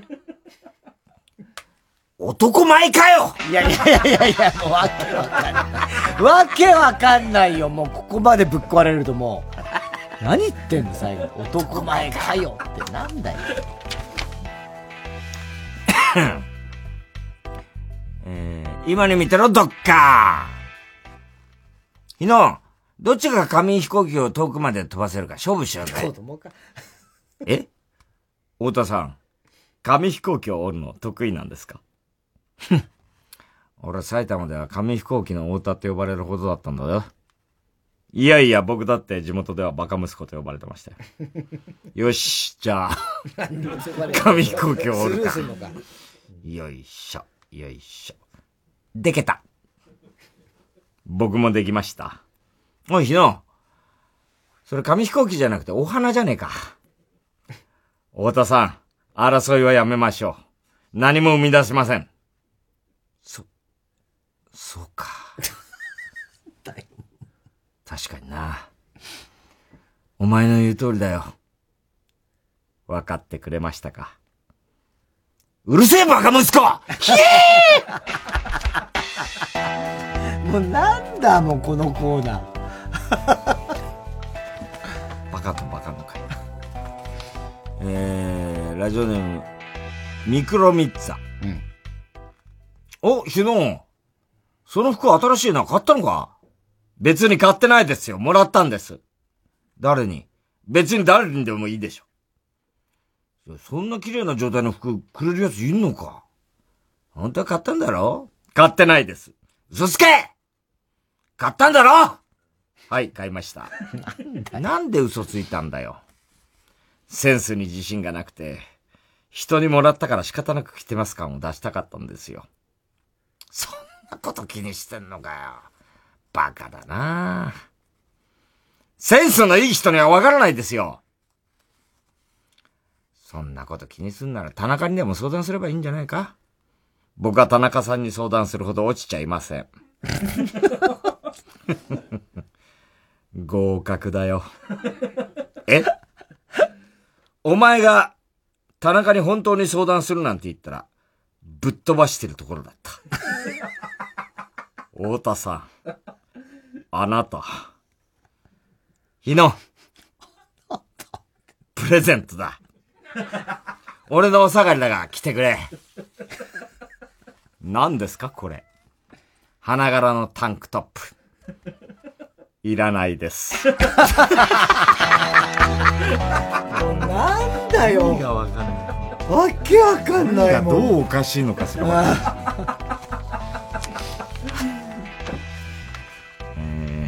ペンネーム、今に見てろ、どっか。日野が消えて10年か。そんなあいつ今頃どうしてんのかなここにいますよ。ああ、日野 お前どうして実は太田さんの後ろに10年間潜んでたんです。背後霊かよ、お前は。なんでそんなことしてたんだ？聞いて学ぶのではなく、見て学ぶのが大事だと思いまして。そうだったのか。それで10年も？で、何が学べたのか？何が学べた、何が学べたのか？はい。気配の殺し方をマスターしました。それ俺から学んだことじゃないよな。お前はもうマネージャー辞めて忍者になれ。ええ伊賀忍者ならぬ日野忍者ですか？ドロンあ、日野が消えた。後ろにいます。日野、お前すげえな。日の忍者いいじゃん。何やってんだろう、もう SF になっちゃったよ。SF だよ。ね。えー、郵便番号 107-8066TBS ラジオ火曜ジャンク爆笑問題カーボーイメールアドレスは爆笑アットマーク TBS.CO.JP 日野くんの常識の係までお待ちしております。火曜ジャンク爆笑問題カーボーイ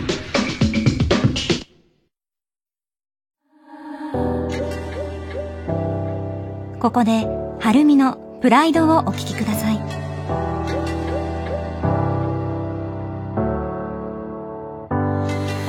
まない雨の中夜明けを待ち続けた寄せては返すあの波のように強いまま生きていたい。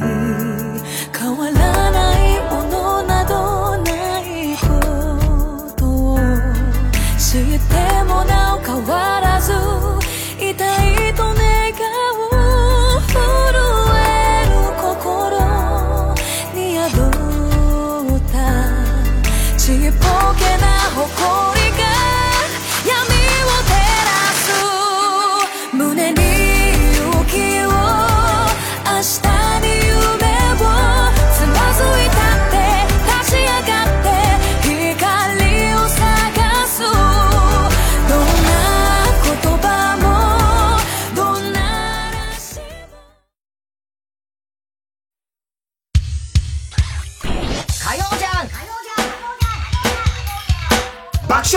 笑問題カーボーイさあ、続いては。おごりんぼ田中裕二。はい、こんばんは。田中裕二ですから始まる、田中がいかにも起こりそうな事柄を皆さんに考えてもらって、それを私、田中3段階で評価いたします。ラジオネーム、青いブルマ。こんばんは、25歳の田中裕二です。去年の12月、僕はマッチングアプリをやっていたのですが、そこで一人の女性と出会いました。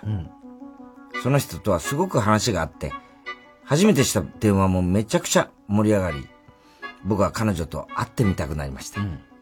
何度め、何度かデートに誘ったんですが、なんだかんだ予定が合わず、そのまま2ヶ月ほど連絡を取り合っていった時、彼女から仕事で悩んでるとの LINE が送られてきました。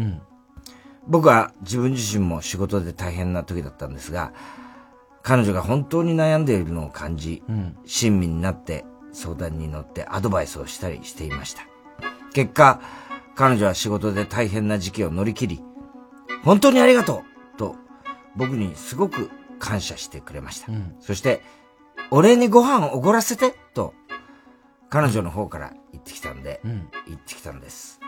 僕はすごく嬉しくなり、彼女に空いてる日を聞くと、何日やら大丈夫とのことです。その日は僕は仕事だったんですが、夜なら空いていたんで、そのことを伝えると、無理しなくていいよとの返事が。でも僕は、彼女に会いたかったんで、仕事の帰りってだけだから、全然大丈夫、と送りました。すると、彼女からの返信が、うーんと、夜寒いからあんまり出歩きたくないんだよね。あなたが本当に悩んでいたから。僕も忙しい中時間を割いて相談に乗ってたんですけど。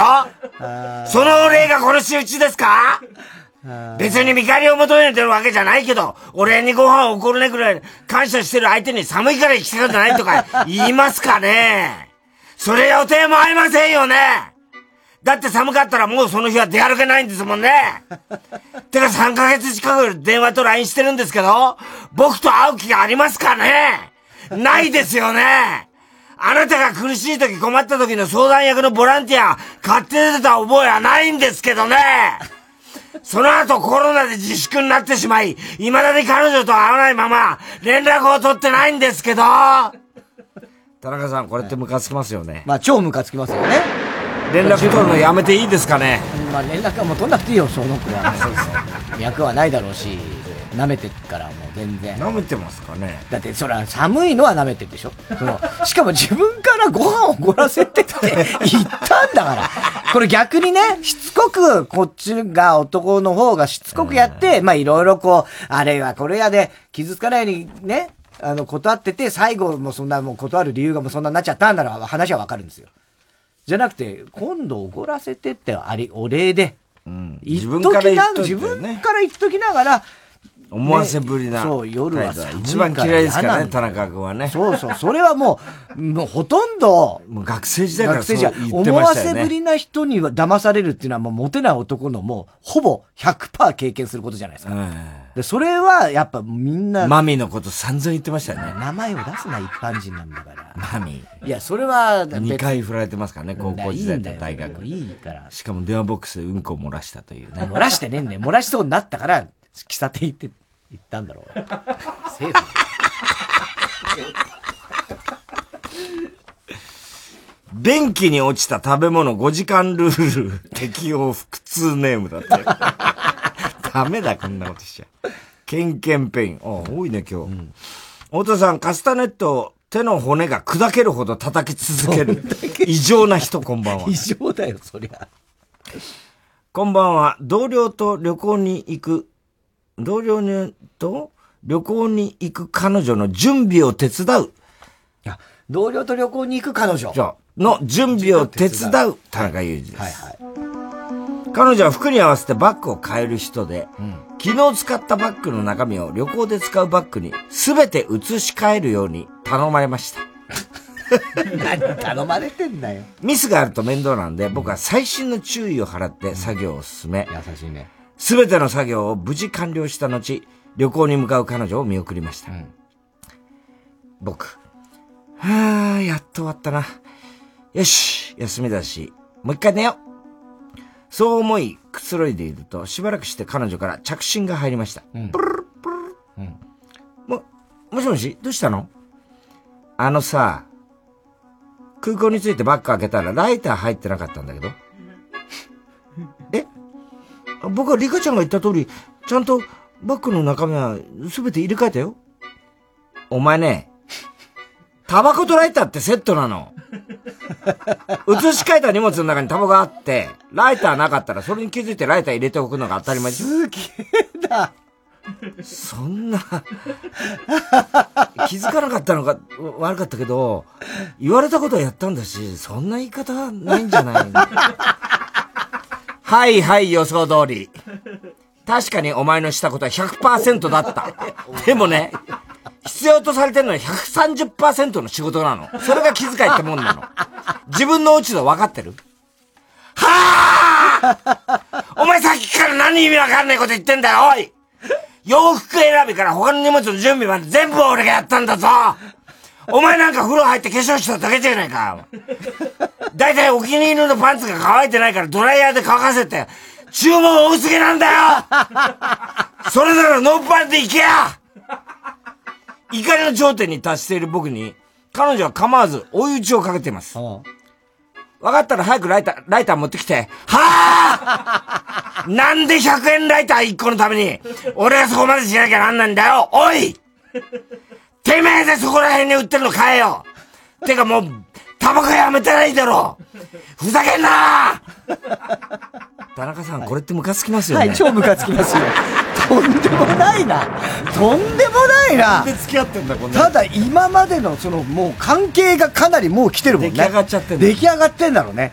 だって彼女が自分の友達と行く旅行の荷造りを彼氏がするっていう段階でもうね、すごいよね。パンツ乾かす。パンツ乾かすとかね。もう完全に使いっぱみたいな。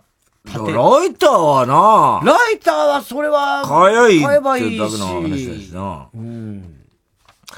まあでもね、こういうのに、好きな。まあだからそういう関係でね、それはそれで好きなのちょっとかもしれないレイに近いな。ラジオネーム、仮暮らしのチピロッティ。なんだよ。何にもかかってないしさ。そねなんだこれ、チピロッティって。アリエッティだっけ？アリエッティだよね。えー、太田さん、田中さん、こんにちは。25歳、女の田中裕二です。残業を終えて帰りの電車で揺られながら、スマホを取り出すと実家にいる親から LINE にメッセージが届いていた。お誕生日おめでとう。25歳だね。そうだった。今日で25歳か。今年もおめでとうメッセージくれるの家族だけか。友達とは卒業してから疎遠になってしまった。同僚とは誕生日をお祝いするような付き合いはしてない。ああ、今日も賃貸アパートの小部屋に帰って一人ぼっちでぼーっとテレビやら YouTube やらを見て、また明日会社行ってその繰り返し。憧れの東京に住んで仕事はやりがいがあって楽しい。おめでとうって連絡してくれる家族がいて幸せだけど、子供の頃みたいに直接目の前でおめでとうって誰かに言われたいんだよな。そんなことを考えてるうちに電車が最寄り駅に着いたので降りて疲れた足でとぼとぼと歩きながら改札を出る。駅前にはスーパーがあるが今日は時間も遅いし早く帰りたいから途中にあるコンビニでお弁当でも買おう、買って帰ろう。そう考え私はコンビニに入ってお弁当を見ていた。すると視界の端にスイーツコーナーが入ってきた。ここのコンビニは普段からよく来ているが、スイーツコーナーはいつも素通りしていた。誕生日だし、ケーキでも買って食べよう。どれどれ？ガトーショコラにショートケーキにチーズケーキか。どれも美味しそうで迷うわ。うーん。ガトーショコラにしよう。チョコレート好きなんだよね。いつもケーキを買わない私がケーキ買ったら、レジの人びっくりするかな。今日のレジは誰だろうちら？ちら学生のバイト兄さんだな。ほとんど話したことないけど、私の顔覚えてるだろうな。そうだ、レジのお兄さんに、今日誕生日なんですよ。行ってみようかな。それならケーキ買うのも不自然じゃないし。不自然じゃねえよ。おめでとうって言ってくれるかもしれない。何度も会ってるけど、話しかけるの初めてだからドキドキするな。わー、なんだか楽しい気持ちになってきた。いらっしゃいませ。7個カードでお払いし、払います。タッチしてください。スプーンつけますか？あ、はい。お願いします。私、今日誕生日なんですよ。え？ああ、はい。ええいやいやそれだけ？いやいやいやいやいや、急に誕生日だって言われてびっくりしたんだと思うよ。そうだよ。でもさ、でもさ、おめでとうぐらい言ってくれてもよくない？話したことないけど顔なじみじゃんか。今日一日で会う人は、あなたが最後なんだよ。最後の最後にかけたんだよ。そんな困った顔されたら落ち込むじゃんよ。明日からこのコンビニ来づらくなるじゃん。うえー。うえー。終わりです。いや、まあまあ、むかつ、まあちょっとムカつくぐらい。ムカつかないでしょムカつかないけど。ムカつかないムカつかないけど。しょうがないでしょ悲しいってだけだよね。この、これは。悲しいんだよね。怒りというより悲しみでしょでも、文章は面白いね。面白いね。書き方が面白いね、この人ね。ボビーがおめでとうって言ってくれるんじゃないの？え、あ、俺、お誕生日おめでとうございます。えー、今度一緒にケーキを食べましょう。俺は女には優しいから。ああ、もうかわいそうだね、でも。コンビニのケーキ買ったら不自然だと思われるって。さ、こいつ何今日ケーキ買ってんだって思われるって思っちゃうのかな。はい、そな。そりゃあでもさ、急に。いいよ、好きなもん私今日誕生日なんでって、女性の客から言われたら俺はコンビニのレジをえちょっと戸惑うだろうな。いや、それはびっくりするよ。まあおめでとうぐらいはい。や、まあなんか、だ、あとはそれまで、あそれまでの距離感ももちろんあるけど、話したことない、まあ顔は知ってるけど話したことないがほとんどだから。だから今日それで誕生日なんです。な、なんだこの人どうしたなん、なんだろうと思って、まあ、ああ、そうですか、おめでとうございます、ぐらいの感じはあるかもしんないけど、まずはびっくりが先だよね。そんな急にまあ、そういうお前は客に告白した過去があるけどな。それはどうなんだっていう話だよね。あったねー、あったねー。なんだっけ、名前をつけてたんだよ。それ以来客が。その客が来なくなるというね、もう最悪のバイトだよね。そう。でも何年か経って事務所に手紙が来た。バイバイトテロじゃねえの。バイトテロじゃん。事務所に手紙が来たんですよ、確かね。あ、そうだっけあ、そうね。なんかラジオで言ったのそうを聞いて、ね。そうそうそうそう。あの時の私です。そう、あ、そう。なんだっけな、なんて名前つけてたんだ。あ、もう忘れちゃったよ。えー、おはがきは郵便番号107-80、井上。し、いいよ、誰でも。なんでそこにこだわるんだよ、そんなに。なんで忘れたんだ後で思い出しゃいいだろ、一人で。井上明子だったと思う。勝手な名前をつけてたんだけど。郵便番号 107-8066TBS ラジオ火曜ジャンク爆笑問題カーボーイメールアドレスは爆笑アットマーク TBS.CO.JP。怒りんぼ田中裕二のコーナーまでおはきメールを待しております。えー、ネバーヤングビーチ。サイダーのように言葉が湧き上がる。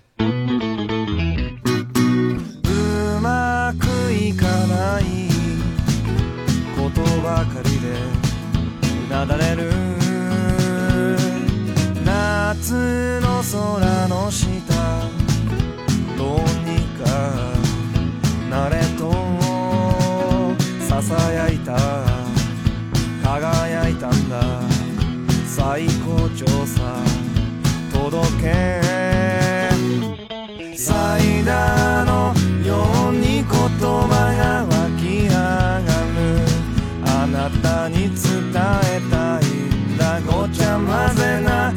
ままでもいいぜこの気持ち。まっすぐにほら飛んでゆけ。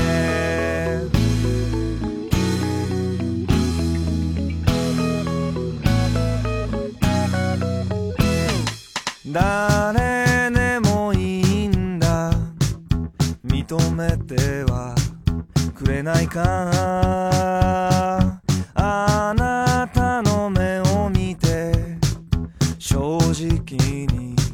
話せたら不安だけどいけそうなんだ。誰よりも惹かれサイダーのように言葉が湧き上がる。あなたに伝え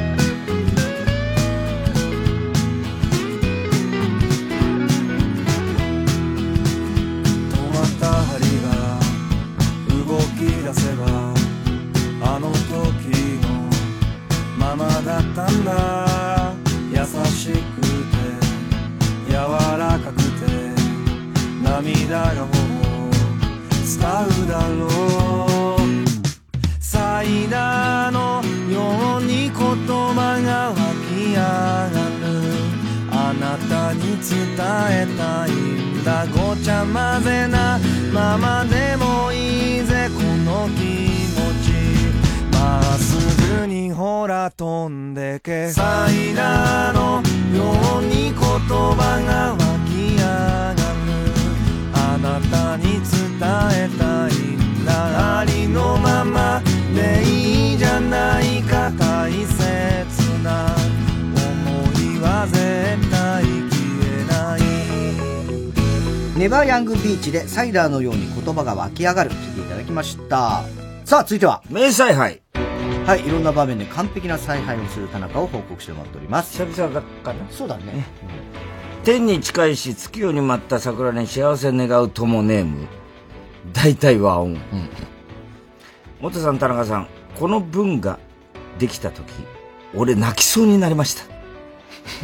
天に近いし月夜に舞った桜に幸せ願う友。俺、泣きそうになったんだ。泣きそうになりました。現金で払う時の行動を田中さんが演出していました。うん。まず1000円札がない人、700円を5000円札で払うのは辛いって思いながら5000円札で払って。で、100円玉で払おうとしてる人、5000人入れの中を見て、100円玉かと思って、よーく見たら50円玉でイラッとした。あるね。で、それから1円玉が3枚しかない人、払う金額の、あ、く1の位が4ってなっててショックを受けて。うんあと最終的には家を出る時より小銭が多くなってめちゃくちゃ落ち込んで。これね、太田さんがあんまり得意じゃない分野だけどね。何言ってんのね 全然理解できずに読んでいた。読んでたんだよね 今ね。えー、ラジオネーム、キリンが行ったり来たり。田中が校歌を、校歌ね、学校の歌。校歌をプレプロデュースしていました。まず山か海、どっちか近いか、どっちが近いか教えて。山ならそびえさせて、海なら大きく広がらせて。で、その山と海からの恵みを感じさせて。それから学校のことは学び屋って言わせて。学び屋の周りには木々を燃ゆらせて。で、空は青くていいんだけど、草冠に蔵の方の青にして。舞台が整ったら抱かせて。希望か夢か高き志抱かして。で、そう、抱かせるのは若い人って書いて和コ ードね。まあねで、そしたら最後は我が母校でまとめといて。で、ここまでできたら2番と3番はあんまり歌わないから適当にやっといて。これは効果はね。ね、我が膀胱。青いね確かに青いはね、青が散るの方ね。青。青が散るはあっちだ青いフォトグラフの方だな。あららの呪文をカバーした普段塾最高ネーム大体はえ普段塾がカバーしたのかな？本当かな？本当に？本当？ええ全然なんで俺に連絡がないの？しないよ。お前には連絡して、岡本真代さんには連絡するけども、作ったね。えー、太田さんならば田中さんこんばんはならばサバンナで撮影した映像を田中さんが編集していました、まず、象とシマウマとキリン、夕夕方ぐらいに逆光で体中が影になって、視聴者を感動させて。はいはい、あるで鹿みたいな動物、ライオンから全速力で逃げて。鹿みたいなって。視聴者から早いなって思わせて。それからサイ。池の水飲んでたらワニに襲われるけど、間一発で助かって視聴者からギリギリだって感じさせて。あと視聴者は空から撮った映像を見て、どうやって撮ったんだって思った。アフリカのね、そういうのサバンナね好きだったな。あ今ドローンとか多いだろうな。上空の撮影は。ああ、そうだ。今はもうドローンでね、やるだろうけどね。ヘリだよね、昔はね。昔はヘリとかセスナ。そうそうそう。ラジオネーム、笑福亭グルーチョ。田中さんがミュージカルの原作にありそうなストーリーを作っていました。まずヒロイン貧しい暮らしして、で両親が死んで意地悪なママ母に引き取られて育て、育てられて、である日ヒロインが森に逃げ出して一人で歌ってたら、偶然に隣町の王子と出会って、で、王子は歌声に一目惚れして結ばれて、で、それをした意地悪なママ母が、マフィアに頼んで王子を誘拐して、ヒロインは王子が死んだって聞かされて悲しみに暮れて、あ、ここで一番いい名曲を歌って、で、その後は王子が命からがら助かって、意地悪なママ母を国から追放して、ハッピーエンドになって。なるね。ありそうな。あるかな。なんか、マフィアの、マフィアのとこだけちょっとなんかあれだけど。昔話だ昔話です。これはもう昔話。ミュージカルって感じじゃないよね昔話ですね。どっちかというとね。なんかアンデルセンとかそっちのイソップかな。えー、ラジオネーム大体和音。田中さんがいろんな二択で迷ってました。まず定食屋でカツ丼頼もうとしてる人、ミニサイズの蕎麦とのセットで頼むか、一緒に単品の蕎麦の並サイズを頼むか迷って。で、肌寒い日に出かけてる人、薄いジャケットを羽織るか羽織らないかで迷って。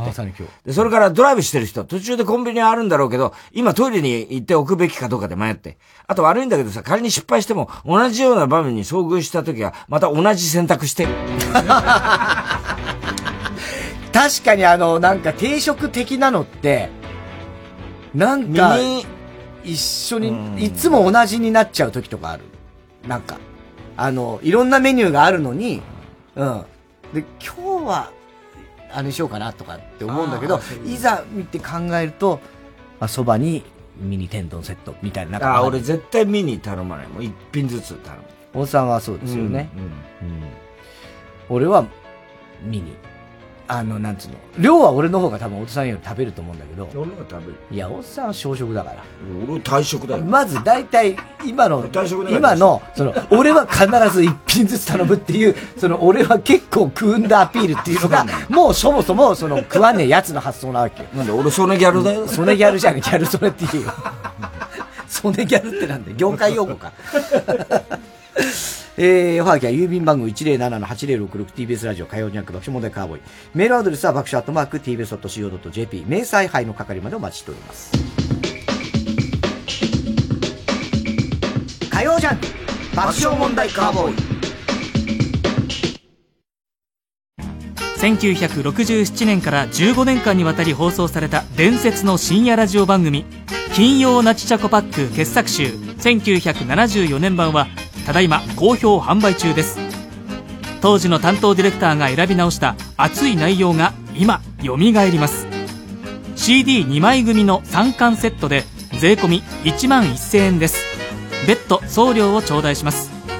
お買い求めはフリーダイヤル0120-234-954 0120-234-954または TBS ラジオおすすめで検索してください。サンライズプロモーション東京主催 TBS ラジオ公演。 CHOCOMOO Exhibition Our Secret Party supported by WITH 原宿。イラストレーター CHOCOMOO が8月20日から9月28日まで Wiz 原宿ホールで初の大規模展を開催。前売りチケット好評販売中。詳しくは TBS ラジオのホームページイベント情報または CHOCOMOO Exhibition で検索してください。TBS ラジオ JUNK。この時間は小学館中外製薬伊藤園ホテルズ三和シャッター。他各社の提供でお送りしました。火曜 JUNK。爆笑問題カーボーイ。今週のショーの発表です。今日は怒りんぼ 田中裕二からですね、うん。ラジオネーム、仮暮らしのチピロッティです。はい。えー、今日誕生日なんですよ。ケーキのねえ？はい。つったら、え？ーっていうね、ウェーンって泣いてた。はい。えー、番組特製のクライファイルを差し上げます。では最後のコーナー行きましょう。カーボーイ大穴の予想でーはい、小黒小さん、バー散歩です。今週のカーボーイ放送の中で起こりそうなことを予想してもらっております。ただし、大穴の予想限定です。河村ちゃんがね、大学、広島大学の法学部かなんかなんですけど、頭い。いんですよ、すごいね。で、当時、その、大学同士、女子会みたいな感じで、女の子同士で仲良しグループみたいなのがあって、で、当時、あの、セックスシティみたいなさ、割と赤裸々な、その性の話とかも、彼とかどうとかとか話して、あの、赤竜会っていうね、あの、グループ作ってたんだって、赤い竜の。反射じゃないんですか？反射っぽくなる。反射じゃなくて、その女の子同士の会で、はいはい赤竜会。赤竜会っていう赤い竜の会っていう赤竜会。で、そこでも結構赤裸々なこと言ってて、例えば彼氏のことを、うまい棒に例えて言ってたんだって。はあ、はいはいはいは私の彼氏サラミだねとかって、さえあの私コンポタとね、彼氏のことをうまい棒に言ってたんで、で、その、女の子の同士だけの話だよ。でサラミって最近どうしてんのとかって、えーコンポタどうしてんのとか言って、言ってたんだけど、河村ちゃんの、その当時の彼氏は、納豆って呼ばれてたらしい。なんか嫌だね。それ問題じゃなかったんだね。こ俺も答えどれだろうなと、納豆かなとかいろいろ考えてたんだけど。そうそう問題ではない。そういううまい棒として見立てて、まあ要はそっちのことで、どんな味がするかってことですよ。最悪だよね。えそんなー、話ラジオネーム、スプリングフォレスト。はい。太田さん、あ、田中さんが、ユウは何しに日本への次期ナレーターにあなるためーそうそう、さっき、さっきもね。放送中にボビー・オロゴンのモノマネをちょくちょく入れて、プロデューサーにアピールしてました、ね。アピールはしてねえよ、別に。困るわ、それでやってくれって言われたら。その、真似でやってくれ真似でやってくれって言われたら。おしゃくそ、ラジオネーム。太田さんが無。田中さんがる。秋葉さんがあ。高橋さんがかという T シャツを着ていて、田中さんがすごくない？このタイミングでって言ったら、室赤が入ってきて、アフリカではよくあることですと言って、去っていく。よくあるわけねえだろ。言ってたんだっけ？これ前。ね。え？なんか多分言ってたんだよ。言ってたんだっけ？うん、昔言ってたんだよ。ボビーが暴れた時に。あ、あそっかそっか。はい。えー、えーとね、今日からスタジオに戻ったので、来週からあの CD 田中できるようになりますので、あそうだねはい、今までちょっとね、とはい、音声上ちょっとその、えー、音の関係で CD 田中ができなかったんですけども、えー、来週からは CD 田中ができますので、皆さんそちらの方も送ってください。えー、すべての朝日です。郵便番号 107-8066TBS ラジオ火曜ジャンク爆笑問題カーボーイ。メールは爆笑アットマーク TBS.CO.JP です。小田さん、明日は？明日は水曜、ヤングジャンク山里はい。あの、PCR 検査とか受けれるようになったら、早めに受け、受けた方がいいでしょ。何なの山里亮太何の心配不毛な議論です。いや、映画っちゃ、あの、トム・クルーズが今度なんか宇宙で撮影する映画あるじゃん。うんうん。あれ、ミッション・インポッシブルじゃないんだってね。あ、そうなの？なんか、ど、どんな映画なの？いや、結構名作のリメイクらしいんだけど、え、なん、何の映画なの？ローマの休日らしい。ん え、宇宙の意味は？藤巻亮太による野外音楽フェスマウント藤巻が今年も開催決定3回目の開催となる今回の出演は藤巻亮太奥田民生岸谷香織クリーピーナッツスキャンダルモア。TBS ラジオ公演マウント藤巻2020は10月3日土曜日山梨県山中湖交流プラザキララで開催します。チケット先行販売中。お問い合わせはサンライズプロモーション東京。0570-003337または TBS ラジオのホームページイベント情報をご覧ください。